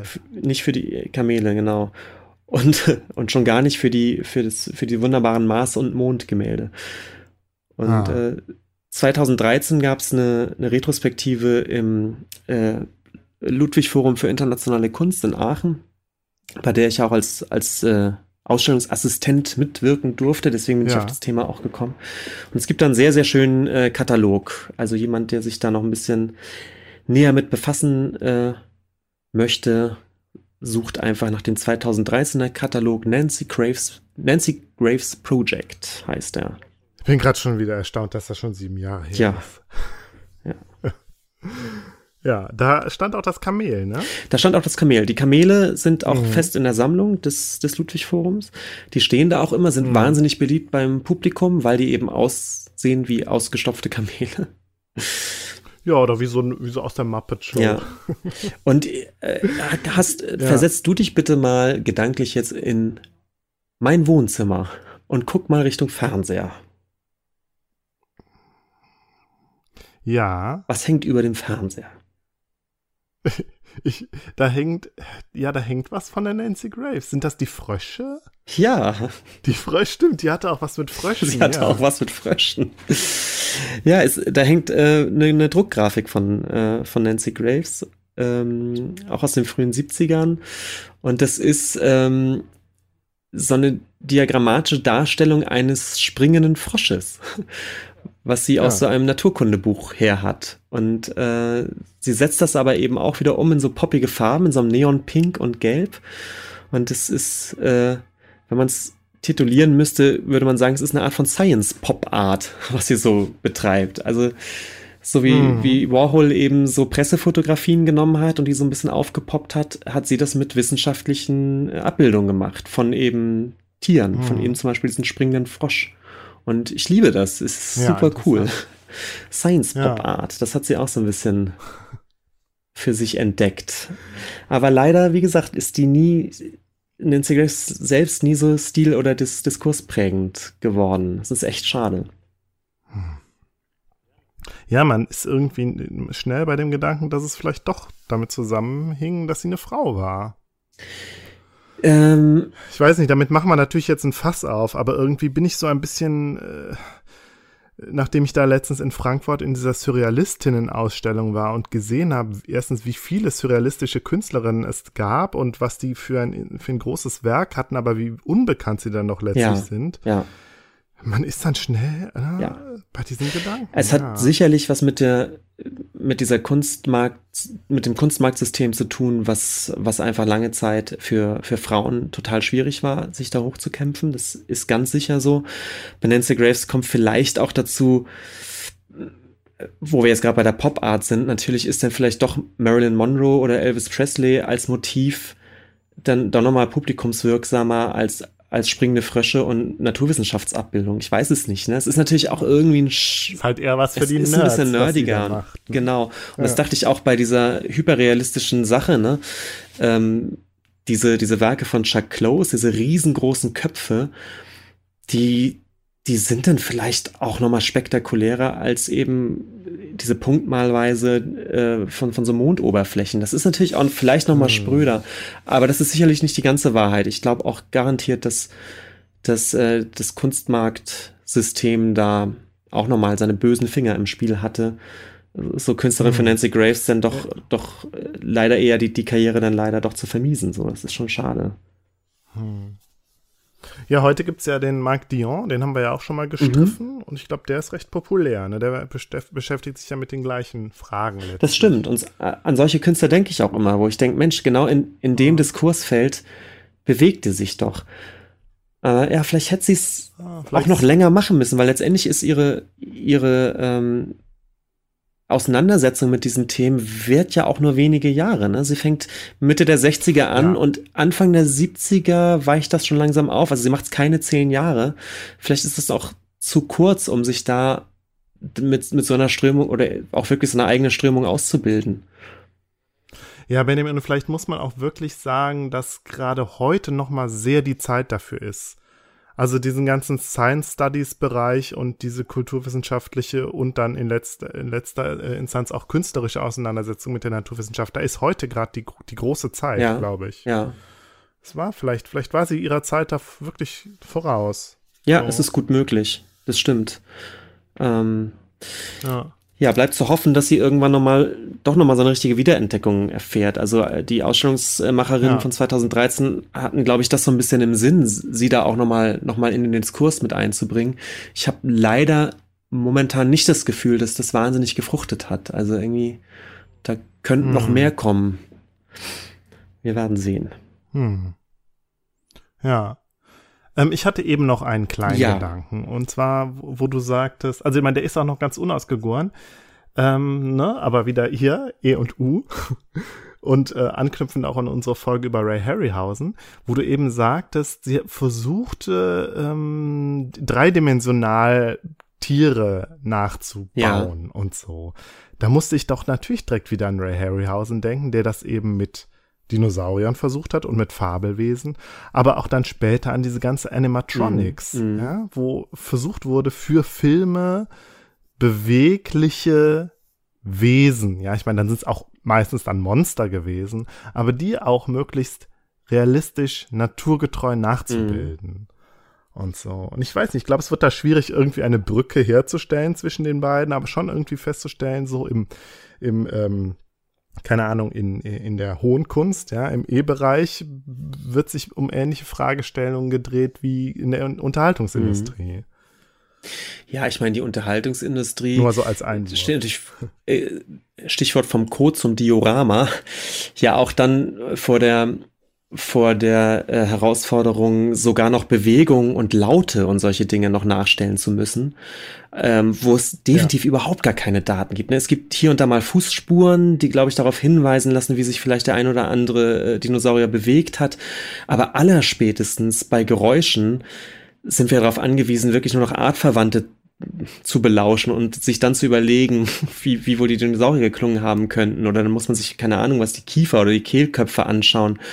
Ähm, nee, nee, nee, meistens wird er ja tatsächlich, äh, also klar, wenn es dann irgendwie wissenschaftlich äh, korrekt einigermaßen sein soll, dann wird man vielleicht wirklich gucken, weiß ich nicht, oder wie klingt ein Vogel Strauß, aber bei für Jurassic Park haben die doch, glaube ich, irgendwie Krokodil und Tiger zusammengemischt und Elef Baby-Elefant. Keine Ahnung. Aber also man, man ahnt, da muss man eben noch sehr viel mehr fiktiv ausfüllen, um sowas wie eine wirklich einen abfilmbaren Dino hinzukriegen. Ne? Da ist das Datenmaterial mhm. natürlich noch sehr viel dünner, als wenn ich in Anführungsstrichen nur eine Illustration oder, oder, oder nur ein Skelett aufbauen möchte oder eben eine Illustration ja. machen möchte. Ja, sehr interessant, Benjamin. Ja. Machen wir eine kurze Pause und kommen. Wir machen jetzt eine kurze Pause und dann äh, rede ich über die Rube Goldberg Machine.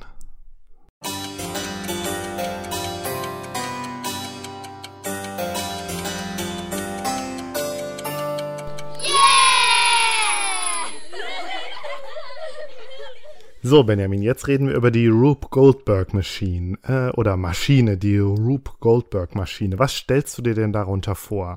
Ja, ich glaube, das sind diese Maschinen, also die, diese im Prinzip so Nonsensmaschinen, wo immer durch, ja. durch, durch irgendein Element das nächste so angeschoben wird äh, und dann kommt zu einer Kettenreaktion. Oh ja, Kettenreaktion ist, glaube ich, wichtige Richtig, Vokabel ja, in dem ja. Zusammenhang. Genau, das ist die. Und ich habe immer zwei haben, Elemente vor Augen, die, glaube ich, vorkommen müssen. Das eine sind Dominosteine. Und das andere ist ja. immer eine Kugel, die irgendwas anstößt. Ja, richtig. Ja, Benjamin, du bist da eigentlich, du hast es direkt sehr gut zusammengefasst. Also, die Wikipedia sagt, eine Rube Goldberg Maschine ist eine Nonsensmaschine, die eine bestimmte Aufgabe absichtlich in zahlreichen unnötigen und komplizierten Einzelschritten ausführt. Und sie hat halt keinen praktischen Nutzen, sondern dient allein dem Vergnügen. Mhm. Ähm, mir ist aufgefallen, es gibt eigentlich so zwei Arten von Rube Goldberg Machine, Machines, äh, Maschinen. Das ist auch so ein bisschen die These, die ich jetzt hier gleich verfolgen werde. Äh, und ähm, aber im Kern ist es genau das, ja, also eine Maschine oder eine Anordnung von Dingen, die nacheinander, hintereinander passieren, einander auslösen, ja, also wir haben ja das klassische Kausalitätsprinzip von Ursache und Wirkung und die Wirkung ist die Ursache für die Wirk die, die nächste mhm. Wirkung, ja. Und wie du schon sagtest, Kettenreaktion ist da, glaube ich, äh, äh, wirklich steht da im, im Kern äh, des Ganzen. Oder du sagtest ja auch schon Dominosteine. Also ich glaube, so diese klassische Dominostrecke, die man an diesem Domino Day oder so bewundern kann, ähm, oder die man halt auch selbst bauen kann mit ein wenig Geduld, das äh, ist so eine der äh, Ursprünge der Rube Goldberg Maschinen. Eine der beiden Aha. Ursprünge, okay. würde ich mal behaupten. ähm, wir haben uns eben ein Video angeguckt der Band OK Go uh, This Too Shall Pass. Und das ist, glaube ich, vielleicht so die letzte große, bekannte Rube Goldberg Machine, äh, Machine, ich werde immer jetzt weiterhin Machine sagen, glaube ich, äh, die so durch die Machine. Popkultur gegeistert ist. Ähm, kann man sich mal, kann man sich mal angucken äh, bei. Ja, YouTube das Video kannte ich tatsächlich auch vorher schon, ja. Das ist relativ bekannt. Es ist viral gegangen, ja, und OK Go sind ja bekannt durch ihre spektakulären ja. Videos. Und ich glaube, das ist so eines der ersten großen tatsächlich. Ähm, aber die Rube Goldberg Maschine, Machine hat äh, eigentlich einen anderen Ursprung, also die klassische Rube Goldberg Maschine. Rube Goldberg ist nämlich der Name eines äh, US-amerikanischen Cartoonisten. Rube Goldberg, eigentlich Ruben Lucius Goldberg, lebte von 1883 bis 1970 und er hat unter anderem eine Cartoon-Reihe, The Inventions of Professor Lucifer Gorgons, Gorgonzola Butts, A.K. Er erschien in, in dem US-amerikanischen Magazin Collier's Weekly von 1829 bis 19, Quatsch, von 1929 bis 1931 und zeigte ähm, ja die Erfindung eines gewissen Professors äh, Lucifer Gorgonzola Butts äh, die er halt so macht und ähm, die eben diese Quatschmaschinen sind. Also die auf ganz komplizierte Art und Weise äh, einen Effekt haben, der letztlich sich auch viel leichter hätte mhm. bewerkstelligen können. Und das ist so eines der beiden Prinzipien der Rube Goldberg Maschine. Also dieses total komplizierte, was einen letztlich Ja, also, ne, wie, wie es so schön heißt, der Berg kreiste und mhm, gebar mhm, eine Maus. Ja.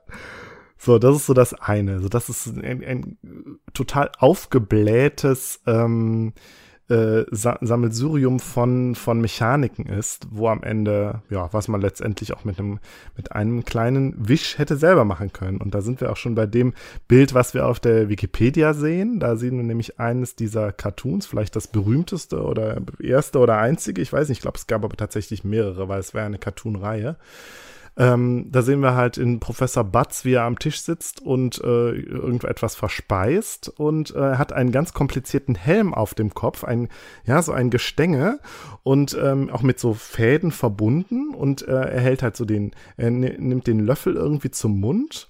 So, und dieser Löffel ist jetzt verbunden über eine komplizierte äh, ähm, äh, Apparatur, ähm, mit äh, diversen Dingen, äh, zum Beispiel äh, ein, ein Keks, der zu einem der nach oben schießt und da sitzt dann tatsächlich auch ein lebender Tukan, der den Keks auffängt und wenn der Tukan hochspringt, führt das dazu, dass Körner in ein Glas fallen und äh, das Glas sinkt dann nach unten und zieht über eine Seilwinde ein Feuerzeug an und das Feuerzeug zündet eine Rakete an und dadurch, dass die Rakete wegfliegt, wird eine Schnur durchtrennt und diese Schnur äh, bewegt dann ein Pendel und dieses Pendel ähm, an dem Pendel befestigt ist ein, äh, eine Serviette und die Serviette wischt ihm dann den Mund ab, dem Professor.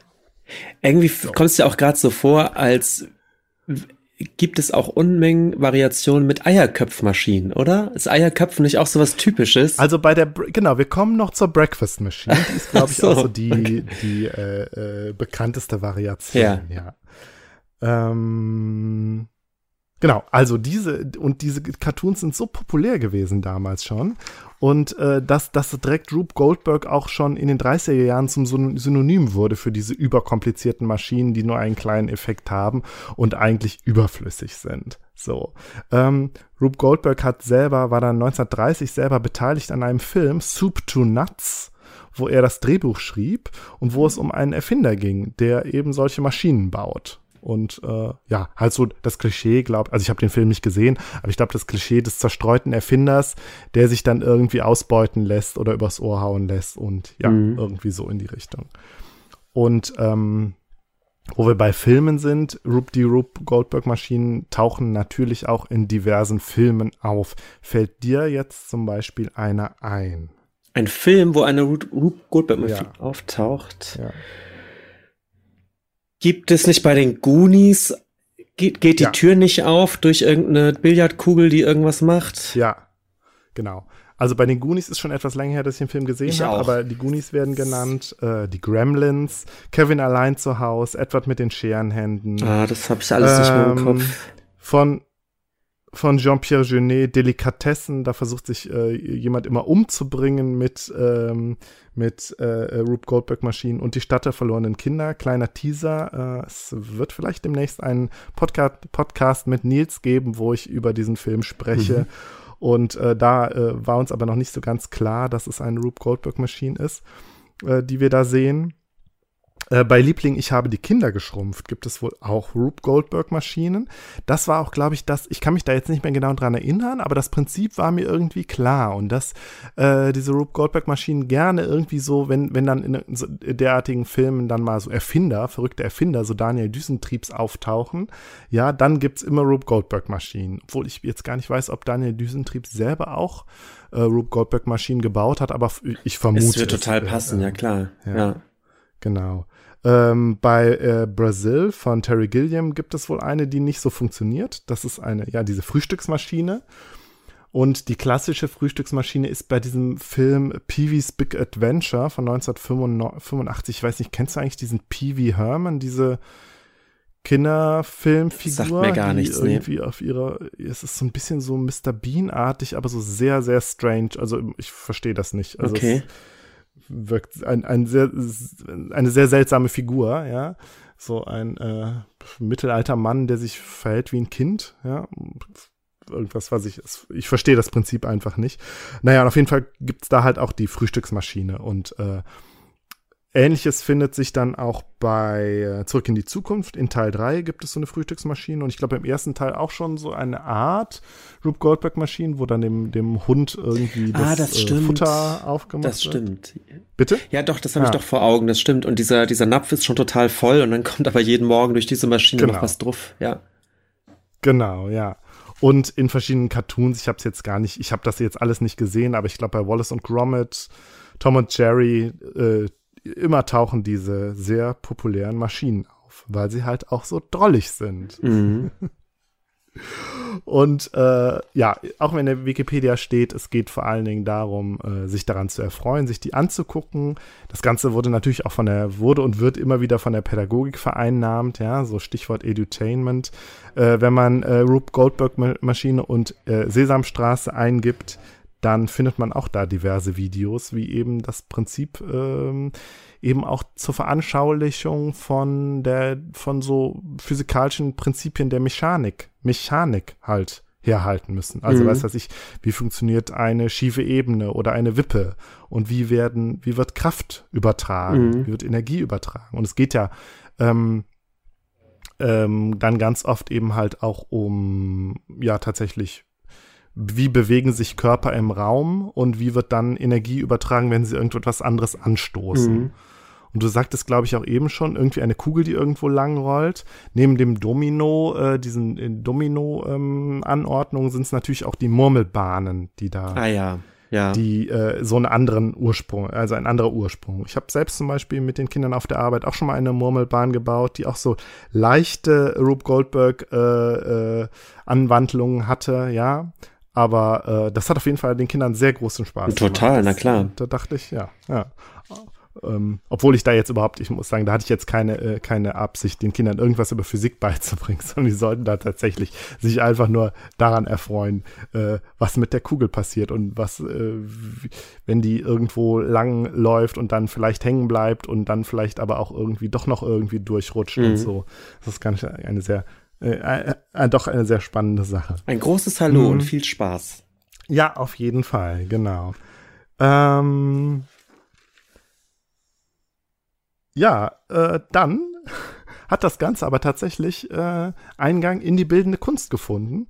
Beziehungsweise, das ist jetzt auch meine These, wurde äh, dem, äh, über das ich jetzt sprechen will, äh, der äh, Begriff Rube Goldberg Machine aufgedrückt auch wenn es vielleicht gar nicht so stimmt. Nämlich 1987 kam das Schweizer Künstlerduo Fischli und Weiß, ja, Peter Fischli und David Weiß. Äh, die arbeiteten von 1979 bis 2012 zusammen, als der David Weiß nämlich gestorben ist. Und die, äh, also von den beiden, der Name sagte mir immer was. Ich glaube, ich habe hab von denen noch mal was auf einer Dokumenta gesehen äh, die so das eines der berühmtesten, ja, die berühmtesten, mit die berühmtesten Künstler aus der Schweiz waren eine Zeit ja. lang.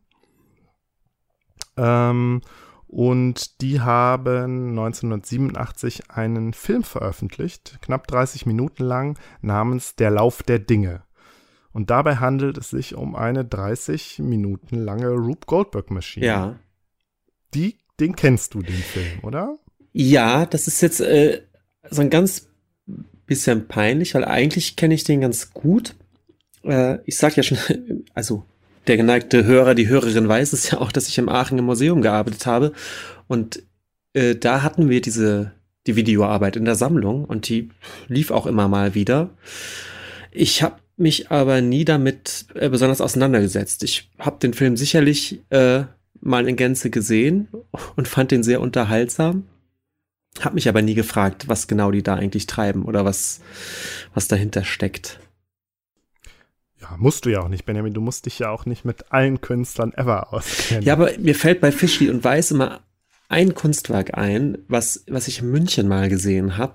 Und das fand ich schon ganz gut. Und da, da lag, äh, also so relativ unscheinbar unter, unter so einer Treppe oder neben oder unter seinem Treppenaufgang eine ganze Menge Gerümpel rum ähm, also als Installation, was halt von denen war, also so Europaletten und äh, unausgespülte Pinsel und Farbreste und ein alter Pizzakarton und alles mögliche. Also es sah total so aus, als hätten die eine, eine Ausstellung installiert oder so und dann ihre ganzen Gerätschaften da kurz untergestellt und das einfach nie wieder abgeholt.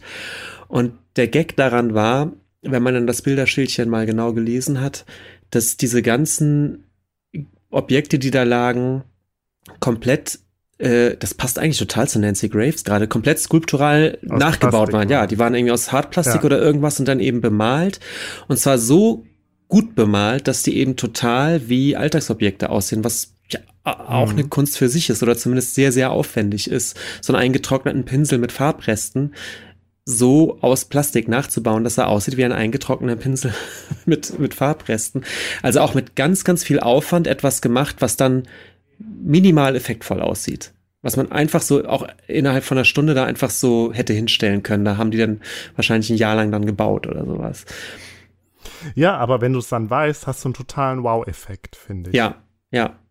Und irgendwie hat es ja auch was, äh, auf einer anderen Ebene, was du auch, oder was diese Rube Goldberg-Maschine ja ausmacht, dieses, ja, man kann auch ein Ei einfach so köpfen, das dauert eben fünf Sekunden, oder ich kann so eine Maschine konstruieren, die wahnsinnig kompliziert ist und wahrscheinlich auch nur jedes dritte Mal funktioniert.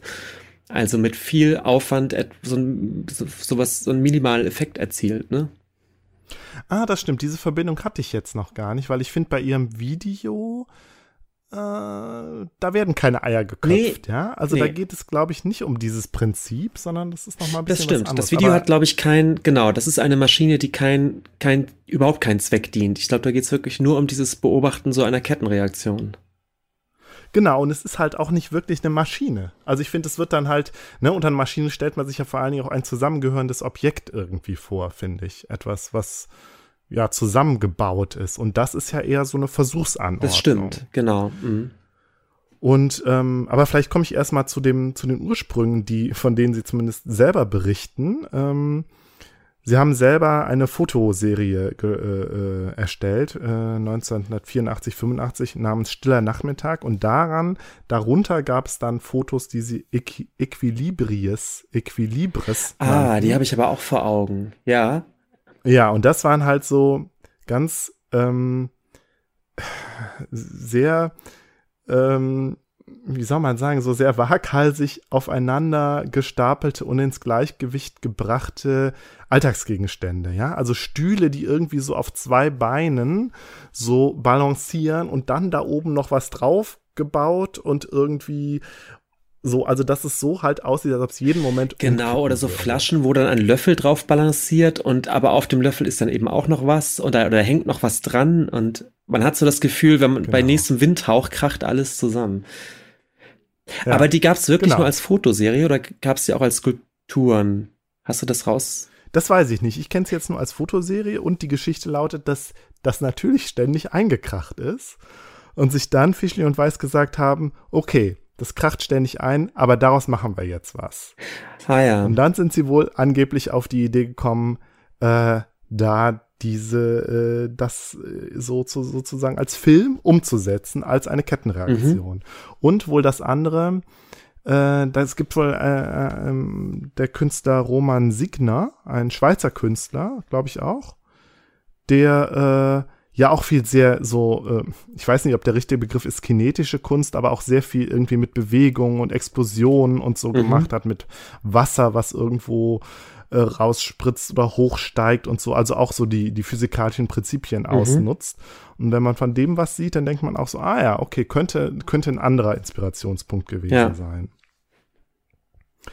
Und ähm, ich hatte jetzt gerade noch so eine Assoziation. Es gibt doch von Loriot den klassischen Sketch, das Bild hängt schief. Ja. also, ja, er versucht irgendwie, er ist in einem total voll eingerichteten Raum und versucht ein Bild äh, äh, gerade zu rücken und das führt dann auch zu einer Kettenreaktion, so dass am Ende das ganze äh, das ganze Zimmer quasi mhm. einstürzt, mhm. weil das eine das andere mhm. verursacht und so. Also wir sehen auch hier und ja, da kann man dann auch mal bei den TV-Tropes reinschauen, dass es äh, da viele ähnliche ähm, ähnliche Prinzipien oder eben halt Tropes gibt, wie Dinge halt äh, so nach diesem Kausalitätsprinzip oder eben nach diesem so Schmetterlingseffekt, ja, kleiner, kleine Ursache, riesige Wirkung nach einer langen Kettenreaktion. Also da gibt es sehr viele angrenzende Tropes mhm. äh, äh von dieser Rube Goldberg-Maschine. Mhm. Aber nochmal, jetzt nochmal zurück zu, zu Fischli und Weiß und ihrem äh, berühmten Film äh, Der Lauf der Dinge. Der wurde äh, im gleichen Jahr auf der Documenta gezeigt, auf der Documenta 8 und war da wohl ein Publikumsrenner. Der Film selber ist, wenn man das Prinzip kennt, jetzt aber tatsächlich ein bisschen länglich im doppelten Wortsinne. Ähm, ist nicht so spektakulär. Mhm. So. Also es ist halt in so einer Lagerhalle gedreht äh, und ähm, ja, auch nicht so, es ist nicht so Hochglanz. Also man, man merkt irgendwie, die, die haben so eine Affinität zu so vorgefundenen Dingen. Ähm, ja, es beginnt irgendwie mit so einem Autoreifen, der irgendwo langrollt, dann halt irgendwas anstößt und dann kommen dann ja auch diverse, was weiß ich, Stühle oder Tapeziertische äh, und irgendwelche Müllsäcke, die irgendwo hängen und so baumeln mhm. oder irgendwie auch ganz beliebt irgendetwas, was wie so ein Pendel an so einem an so einem Stock sich so rumdreht und aufwickelt. Ja, dann aber tatsächlich auch so ähm, chemische Reaktionen, dass irgendwelche Flüssigkeiten mit anderen reagieren oder was weiß ich, irgendwas mit Trockeneis, es dampft sehr viel oder es fängt was an zu brennen. Genau, es gibt auch kleine Explosionen und so. Ähm, oder halt irgendwas, ja, also manchmal auch längere Sequenzen, wo irgendwas etwas nur ganz langsam runterrollt oder eine äh, äh, dickflüssige Flüssigkeit irgendwo lang fließt und so. Ähm, das Ganze sieht auf den ersten Blick aus wie ein One-Shot, ist es aber nicht. Ja, wir haben äh, mehrere Schnitte drin. Ähm, äh, genau. Worauf ich hinaus wollte, ist, das Ganze hat tatsächlich weniger was von einer Maschine, sondern wirklich eher was von einem aufgepimpten äh, Domino, äh, von einer aufgepumpten Domino-Effekt. Ja, irgendwie. ja. Ne? Also das hängt alles nicht zusammen, es ist alles nur nacheinander aufgebaut und äh, es findet Energieübertragung statt, also Bewegungsenergie, aber dann halt auch irgendwie Wärme oder Explosion oder ich, ich bin kein Physiker und das wird dann wieder übertragen in Bewegungsenergie. Und ähm, ja, äh, man sieht sehr so dieses Zweck, Zweckentfremdung eben auch von Dingen, also dass halt äh, irgendwo kommt mal eine Leiter zum Einsatz, wo man denkt, da hätte jetzt auch einfach eine Holzplatte gereicht. Ja. Und so, also das, was, man hat so das Gefühl, das, was vorgefunden wurde, wurde da einfach in diese Maschine mhm. eingebaut. Ähm, 2003 hat die Firma Honda einen Werbefilm äh, veröffentlicht namens The Cock, was wohl so viel wie Zahnrad bedeutet. Und äh, The Cock ist äh, vielleicht inspiriert von äh, dem Lauf der Dinge.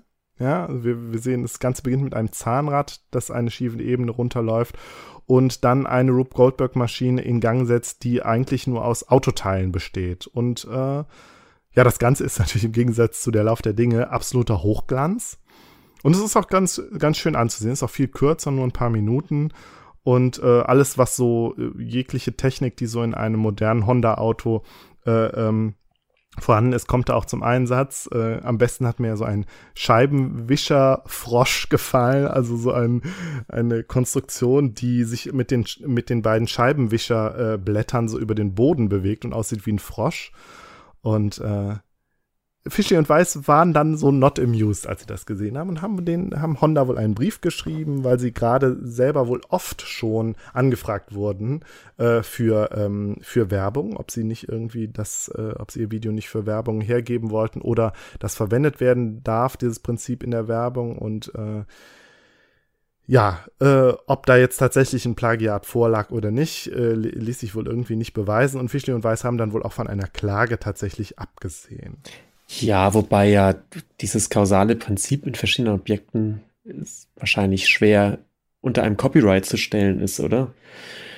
Ab wann wäre es ein Plagiat? Genau, ich denke mir, das war auch die, ich glaube letztlich, weil es letztlich auch einen rollenden Autoreifen gab.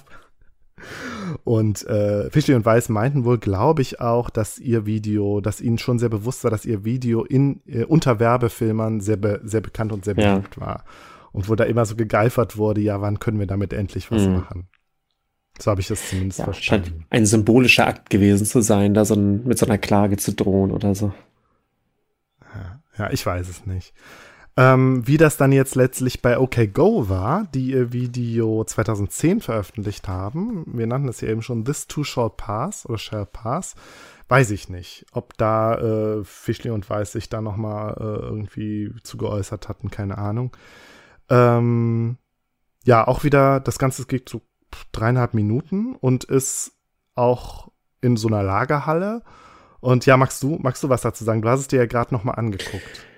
Ähm, ja, es ist halt äh, dahingehend auch sehr aufwendig, dass die Kamera selbst sich auch wahnsinnig viel bewegt. Also die folgt dann halt dieser Reaktion durch diesen riesen Raum. Zwischendurch immer mal wieder stehen oder sitzenden Bandmitglieder, die in so weißen Overalls ähm, und, und, und singen oder bewegen sich so ein bisschen zur Musik. Und äh, ich habe gerade schon beim Sehen das Gefühl gehabt, es gab so zumindest eine Stelle, wo ich dachte, boah, da war jetzt, da war jetzt aber doch ein Schnitt. hm. ähm, ja, aber es ist super lustig. Also vor allem an einigen Punkten hat man das Gefühl, dass denn diese Reaktion sogar so ein bisschen im Takt der Musik verläuft, wenn irgendwelche Kugeln runterfallen. Ja, das ist darauf, ist es darauf synchronisiert ah, ja. worden. Und das finde ich das so krass. Das ist mega krass, ja. Funktioniert ja. auch nicht immer, aber dann immer mal wieder, wo man denkt, krass, da sind jetzt plötzlich, fällt wieder irgendwas genau im, im Beat um oder so. Das ist schon heftig. Yes. Ja, ähm, also das ist auch das, wo du das schon sagst. Also, äh, was für ein unglaubliches Können dahinter stehen muss, sowas aufzubauen. Du musst ja genau berechnen oder genau ausprobieren. Da rollt jetzt die Kugel lang und dann stupst die das, stupst sie dieses andere Objekt mit genau der Kraft und zu genau der, der und der Zeit an, um dann das und das wieder auszulösen. Und das ist, also wenn man das sieht, denkt man es ist einfach unvorstellbar, das so zu konzipieren. Also da muss es natürlich, gibt es natürlich Nerds, ja, Experten, die nichts anderes machen und beziehungsweise deren großes Hobby das halt ist und die das halt einfach können und da äh, Experten. Ja, es steckt viel Zeit dahinter und ich, was, was mir eben auch, deswegen meinte ich das gerade mit der Kamera und den Bandleuten, was auch klar wird, ist, es muss diverse Probedurchläufe gegeben haben, um festzustellen, ja. wo bewegt sich denn überhaupt dieser Kameramann, um nicht irgendwas umzustoßen. Ja, also auch der muss genau gucken, wie und wo er sich bewegt, um dann eben die Sache gut abfilmen zu können, aber nicht hinterrücks in irgendeine andere Installation zu laufen, die ja so wie so eine Achterbahn eben schnörkelig durch diesen ganzen Raum gebaut ist. Und das gleiche mit den Bandleuten, ja, die an verschiedenen Stellen immer mal wieder auftauchen, die dann auch gucken mussten, dass sie wieder zum nächsten Punkt kommen, wo sie dann eben sitzen müssen, wenn der Kameramann um die Ecke kommt. Also ich glaube, es muss unglaublich ja. viele Probeläufe gegeben haben, überhaupt ohne diese Maschine in Gang zu setzen. Plus natürlich, dass dann noch mit der Maschinenreaktion in Einklang läuft. Sieht schon sehr aufwendig aus. Auf jeden Fall. Also ähm, 60 Leute haben dran mitgearbeitet und es gab 60, 60 Takes. 60 Takes. Also Ach, 60. Ey. Und zwischen den Takes immer eine Stunde äh, alles wieder aufzubauen wo dann 30 Leute dran äh, ah, krass. waren, sagt die Wikipedia. Ja. Aber dann immerhin in nur zwei Filmtagen haben die das Ganze gemacht, wo ich gedacht habe, ja, vielleicht muss es auch schnell gehen, weil sonst bei manchen Konstruktionen vielleicht auch so eine Materialermüdung schnell einsetzt. Ich weiß nicht, dann werden irgendwelche Klebebänder lockern sich und schon klappt es nicht ja. mehr. Mhm. Ja. Also klar, die Farbe trocknet ein in den Farbbeuteln ja. oder so. Genau, ja, ja, sowas alles. Man muss halt einerseits total geduldig sein, ähm, dann muss man aber auch, glaube ich, sehr viel sich im Voraus schon Gedanken machen und dann halt einfach ausprobieren. Und eine große Frustrationstoleranz, weil ich meine, bei 60 Takes. ich glaube, bei ja. so einem Team kann ich mir natürlich vorstellen, äh, dass dann dass es Zweier- oder Dreier-Teams gibt, die natürlich dann so einen kleinen Teilabschnitt, so zwei Reaktionen oder sowas nur bauen, ne? Und ähm, da ja. die Zeit messen und sagen, so, wir haben hier das Teilstück, das dauert insgesamt sechs Sekunden oder so. Und dann wird das irgendwie zusammengepuzzelt durch so ein Master-Team oder so. Äh, spannend wäre das mal, äh, so hinter die Kulissen zu schauen, ne? Ja, und ich meine, da ist natürlich auch die Frage, das machen dann vielleicht auch irgendwelche Ingenieure, die sowas, die tatsächlich große Maschinen bauen und da genau wissen, wie sie sowas machen, also richtig mhm. funktionale mhm. Maschinen bauen und da genau und da vielleicht einfach ihr Wissen äh, äh, einfach mhm. übertragen und sagen, so, dann machen wir das jetzt so. Und klar, Arbeitsschritte sind folgende. Du wirst da sehr, sicherlich auch zu kommen, aber es gibt ja auch Leute, die das in Wettbewerben oder so machen, ne?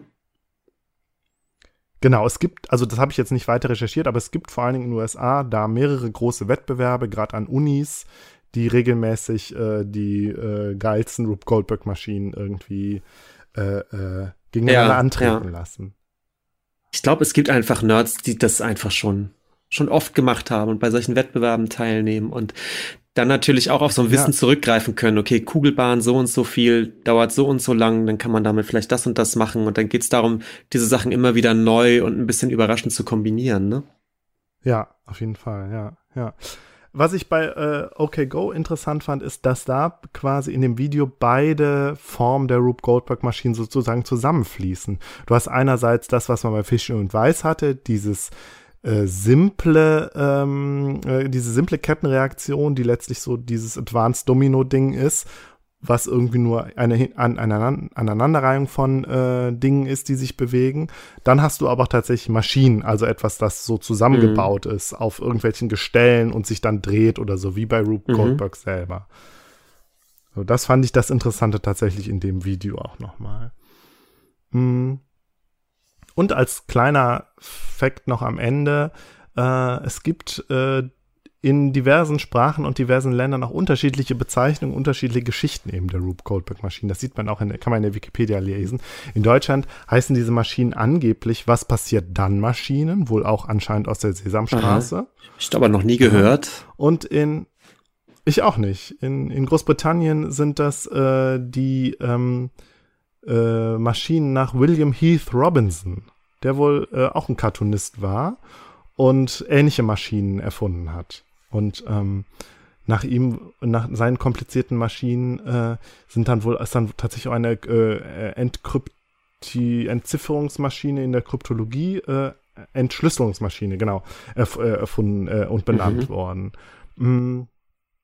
Und dann tatsächlich irgendwie in, in Dänemark nennt man sie die Storm P-Maschinen oder Storm P-Maschinen. Äh, in Spanien die Inventors del TBO. Und, äh, oh Gott, ja. In Japan sind das die pythagoreischen Geräte oder Pythagoras-Schalter. Schön. Ja, das fand ich ganz interessant, dass es in verschiedenen Ländern, in verschiedenen Kulturen ähnliche Prinzipien ja. gibt. Ähm, und es wird noch verwiesen auf der Wikipedia-Seite auf die Weltmaschine des Fran Franz Gesellmann. Sagt der, der was? Nein, gar nicht. Äh, okay, ja, auf jeden Fall ein, äh, ja, ein Künstler, der äh, bei sich zu Hause in Edelsbach bei Feldbach äh, eine, ja, auch so eine Art hm, fantastische Maschine gebaut hat aus ganz vielen Bestandteilen, die jetzt, glaube ich, nicht ganz so dieses ähm, Prinzip der, ähm, der Rube Goldberg-Maschine hat, aber auch so sehr komplex und bunt einfach ist und einfach, es macht großen Spaß, sich mhm. das anzugucken. Und ist auch zu, zusammengebaut aus Fundstücken. Ja, Benjamin, die Rube Goldberg-Maschine, auch nochmal ein, äh, ein etwas, was irgendwie zwischen Naturwissenschaft, äh, Unterhaltung und äh, Kunst tatsächlich stattfindet, bildender Kunst. Ja, ich habe die ganze Zeit schon überlegt, was, was eigentlich die Faszination dieser, dieser Maschinen ausmacht. Und ich glaube, das hat viel damit zu tun mit, du kennst doch sicherlich auch so, so YouTube-Videos oder Sachen, die dann auf Instagram oder Facebook auch mal eingespielt werden, wo einfach nur Maschinen zu sehen sind, die was machen und die das verblüffend gut machen. Ja. Und es gibt da irgendeine eine seltsame Befriedigung, oder? Es ist so, als wäre es, als beobachtet man da irgendeine Art von Ordnung, die der menschlichen Psyche irgendwie ganz gut tut, dass da was vor sich geht, was einfach gut funktioniert und vielleicht ja. auch überraschend gut funktioniert, weil gerade bei diesen Goldberg-Maschinen gibt es ja auch oft so Momente, wo man denkt, da ist dann irgendeine so einsame Kugel unterwegs und man denkt, ah, ob die da jetzt genau das trifft, was sie soll. Und das tut sie dann aber und dann geht's halt weiter. Und das ist was, das ist äh, irgendwie befriedigend anzuschauen, oder? Ja, so einen so letztlich von allem entkleideten Kausalität, eine von allem entkleidete Kausalität. Also aus A folgt B. Ja. Und so. Also es ist irgendwie ganz klar, was, also die Richtung ist irgendwie klar und was dann halt interessant ist, ist, was dann da aber genau passiert und das, wie du schon sagtest, dieses Verblüffende dann teilweise und dass es halt natürlich auch so was Langes ist. Also, ja, und ich meine, nee, ist klar. Also einerseits, diese Rope Goldberg Maschinen sind ja hochkomplex und so. Und das ist ja an sich schon total spannend. Aber ich glaube, du wolltest jetzt mehr drauf, was macht so dieses Grund, diese Grundfaszination von der Beobachtung von so kausalen Prozessen aus, ja, oder? genau, das meinte ich. Das ich warum, warum ist das hm. toll zu beobachten, dass irgendwas angeschoben wird und dann fällt es? Also so, wo man denkt, ja, ja, na, natürlich tut's das. Ich weiß nicht, ja. Könnt ihr irgendwie mal in die Entwicklungspsychologie gucken und dass vielleicht Kinder ab einem bestimmten Alter genau das total faszinierend finden. Wenn sie auf den Knopf drücken, dann kommt irgendwas, weiß ich nicht, keine Ahnung, kommt, äh, kommt der Teufel aus, dem, auf der, aus der Kiste oder so. Ja, und als man weiß es ja auch noch, als, als Kind ist so, ist ja auch gerade die Wiederholbarkeit so einer Kausalität ganz befriedigend ja. und ganz toll. Man kann ja x-mal die gleiche, die, den gleichen Knopf drücken und sich freuen, wenn dann tatsächlich das Resultat wieder das gleiche ist. Und also man kann natürlich, ich könnte jetzt ganz küchenpsychologisch einfach mal sagen, dass natürlich im Alltag es so viele Dinge gibt, die eben nicht ganz berechenbar sind und dass ja unser ganzes Leben daraus besteht, eben äh, damit umzugehen, ähm, dass, dass Dinge anders laufen, als man sich das vorgestellt hat. Dass es dann eben auch wieder befriedigend ist, ist, Dinge zu sehen, die völlig berechenbar sind und die genau das tun, was sie sollen. Und man denkt, ach ja, schön, da kann ich jetzt einfach mal fünf Minuten hingucken und das befriedigt einen dann vielleicht. Ja, hat was Autistisches vielleicht auch? Ja, das vielleicht. Ich nicht weit aus dem Fenster. Vielleicht. Ähm, aber ja, ich glaube auch, dass es, dass es genau das ist, wie du sagst. Es hat irgendwie was sehr befriedigend. Vielleicht auch was Eskapistisches. So, du weißt jetzt, guckst du dir hier was an, was letztlich ganz simpel ist und dann aber doch irgendwie auf faszinierende Art kompliziert. Hm. Ja, stimmt, das Wechselspiel ist natürlich interessant. Wir, also ich bin davon ausgegangen, das Tolle ist, dass man ja weiß, was passiert, aber das tut man ja oft nicht. Bei vielen Elementen weiß man ja nicht, worauf läuft es jetzt hinaus. Der Luftballon, der sich jetzt gerade aufbläht, was berührt er denn gleich eigentlich? Oder was passiert dann, wenn der aufgepumpt ist oder wenn er platzt? Soll er platzen? Mhm. Man, man weiß ja oft eben eigentlich doch nicht ganz genau, was als nächstes passiert. Es ist, glaube ich, so ein eine Mischung aus beiden, oder? Einerseits die totale Kausalität, die vorhersehbar ist, und dann doch wieder so Überraschungselemente. Ja, aber es geht es halt in eine Richtung. Du, du weißt, es muss etwas passieren, aber was genau, weißt du dann doch nicht. Also es ist so eine mhm. Mischung aus, ja, wie du sagst, Mischung aus Berechenbarkeit und Unberechenbarkeit, ja. Ja, und ich weiß nicht, vielleicht dachte ich jetzt auch gerade, vielleicht ist es auch so eine gewisse Nostalgie nach so alten Vorstellungen. Also wenn man jetzt mal wirklich ein bisschen dick aufträgt, äh, philosoph philosophieren, ein bisschen philosophiert, so eine, so eine Nostalgie nach so alten Vorstellungen von Wissenschaft irgendwie, von, ja. von, ja, und irgendwie auch von, ja, Faszination von so alten Vorstellungen von Mechanik. Irgendwie. Ja klar, das hat man natürlich auch schon in den vielen äh, so Physik- oder naturkundlichen Museen, ne? Mhm. wo man auch so Versuchsaufbauten hat und sich dann freut, wenn, wenn man dann irgendwelche Kräfte walten mhm. sieht. Das hat schon an sich schon immer irgendwie was ganz Tolles. Ja. Ja. Benjamin, ich bin durch. Ja, interesting. Ja. Ein, klein, ein nettes kleines Thema zur Aufheiterung. Ein nettes kleines Thema, ja. Mhm. Genau. Und bestimmt auch wieder was, was einen jetzt ständig wieder irgendwo begegnen wird, in irgendwelchen Variationen oder Abwandlungen. Ja, auf jeden Fall, da bin, da bin ich sicher, ja. Vielleicht alles was für unsere Jubiläumsfolge, die ja auch bald kommt. Richtig. Ja. Gut, Markus. Wir haben keinen Nachklapp. Heute mal kein Nachklapp. Nee. Genau. Und, ich, äh, wollte noch, ich wollte noch kurz erwähnen, dass Frank, dass wir ja nicht über Corona reden, aber Frank Schätzing sich zu Corona geäußert hat. Aber ich musste feststellen, äh, das ist hinter einer Paywall bei, beim Spiegel. Also wir wissen jetzt. Ach schade, ich hätte natürlich gerne gewusst, was Frank Schätzing über das Coronavirus denkt. Ja, es geht irgendwie darum, ähm, Fikt, äh, äh, ähm, Katastrophen in der Fiktion und in der Wirklichkeit. Mhm. Darum geht's.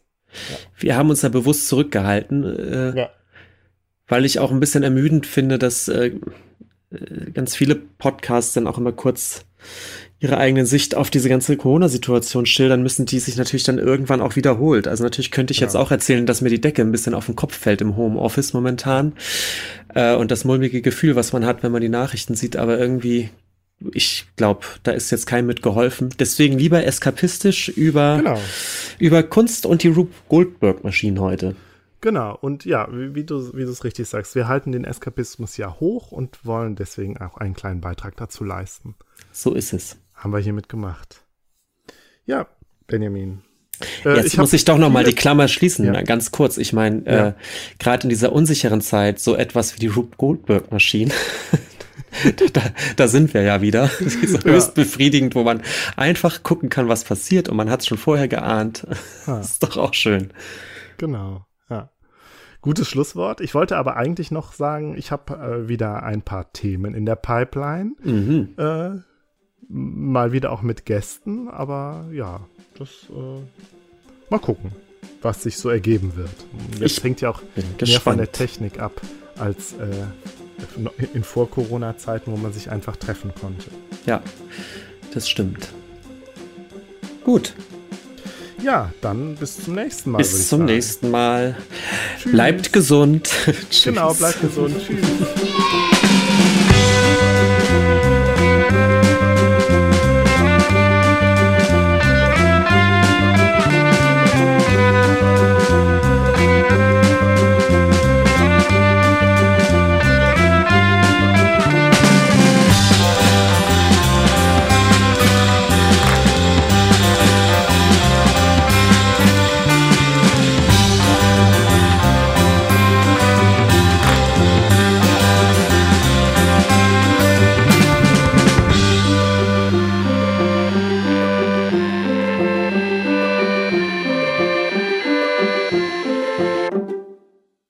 Dieser Podcast ist Teil des Podcast-Netzwerks dbpdw. Die besten Podcasts der Welt.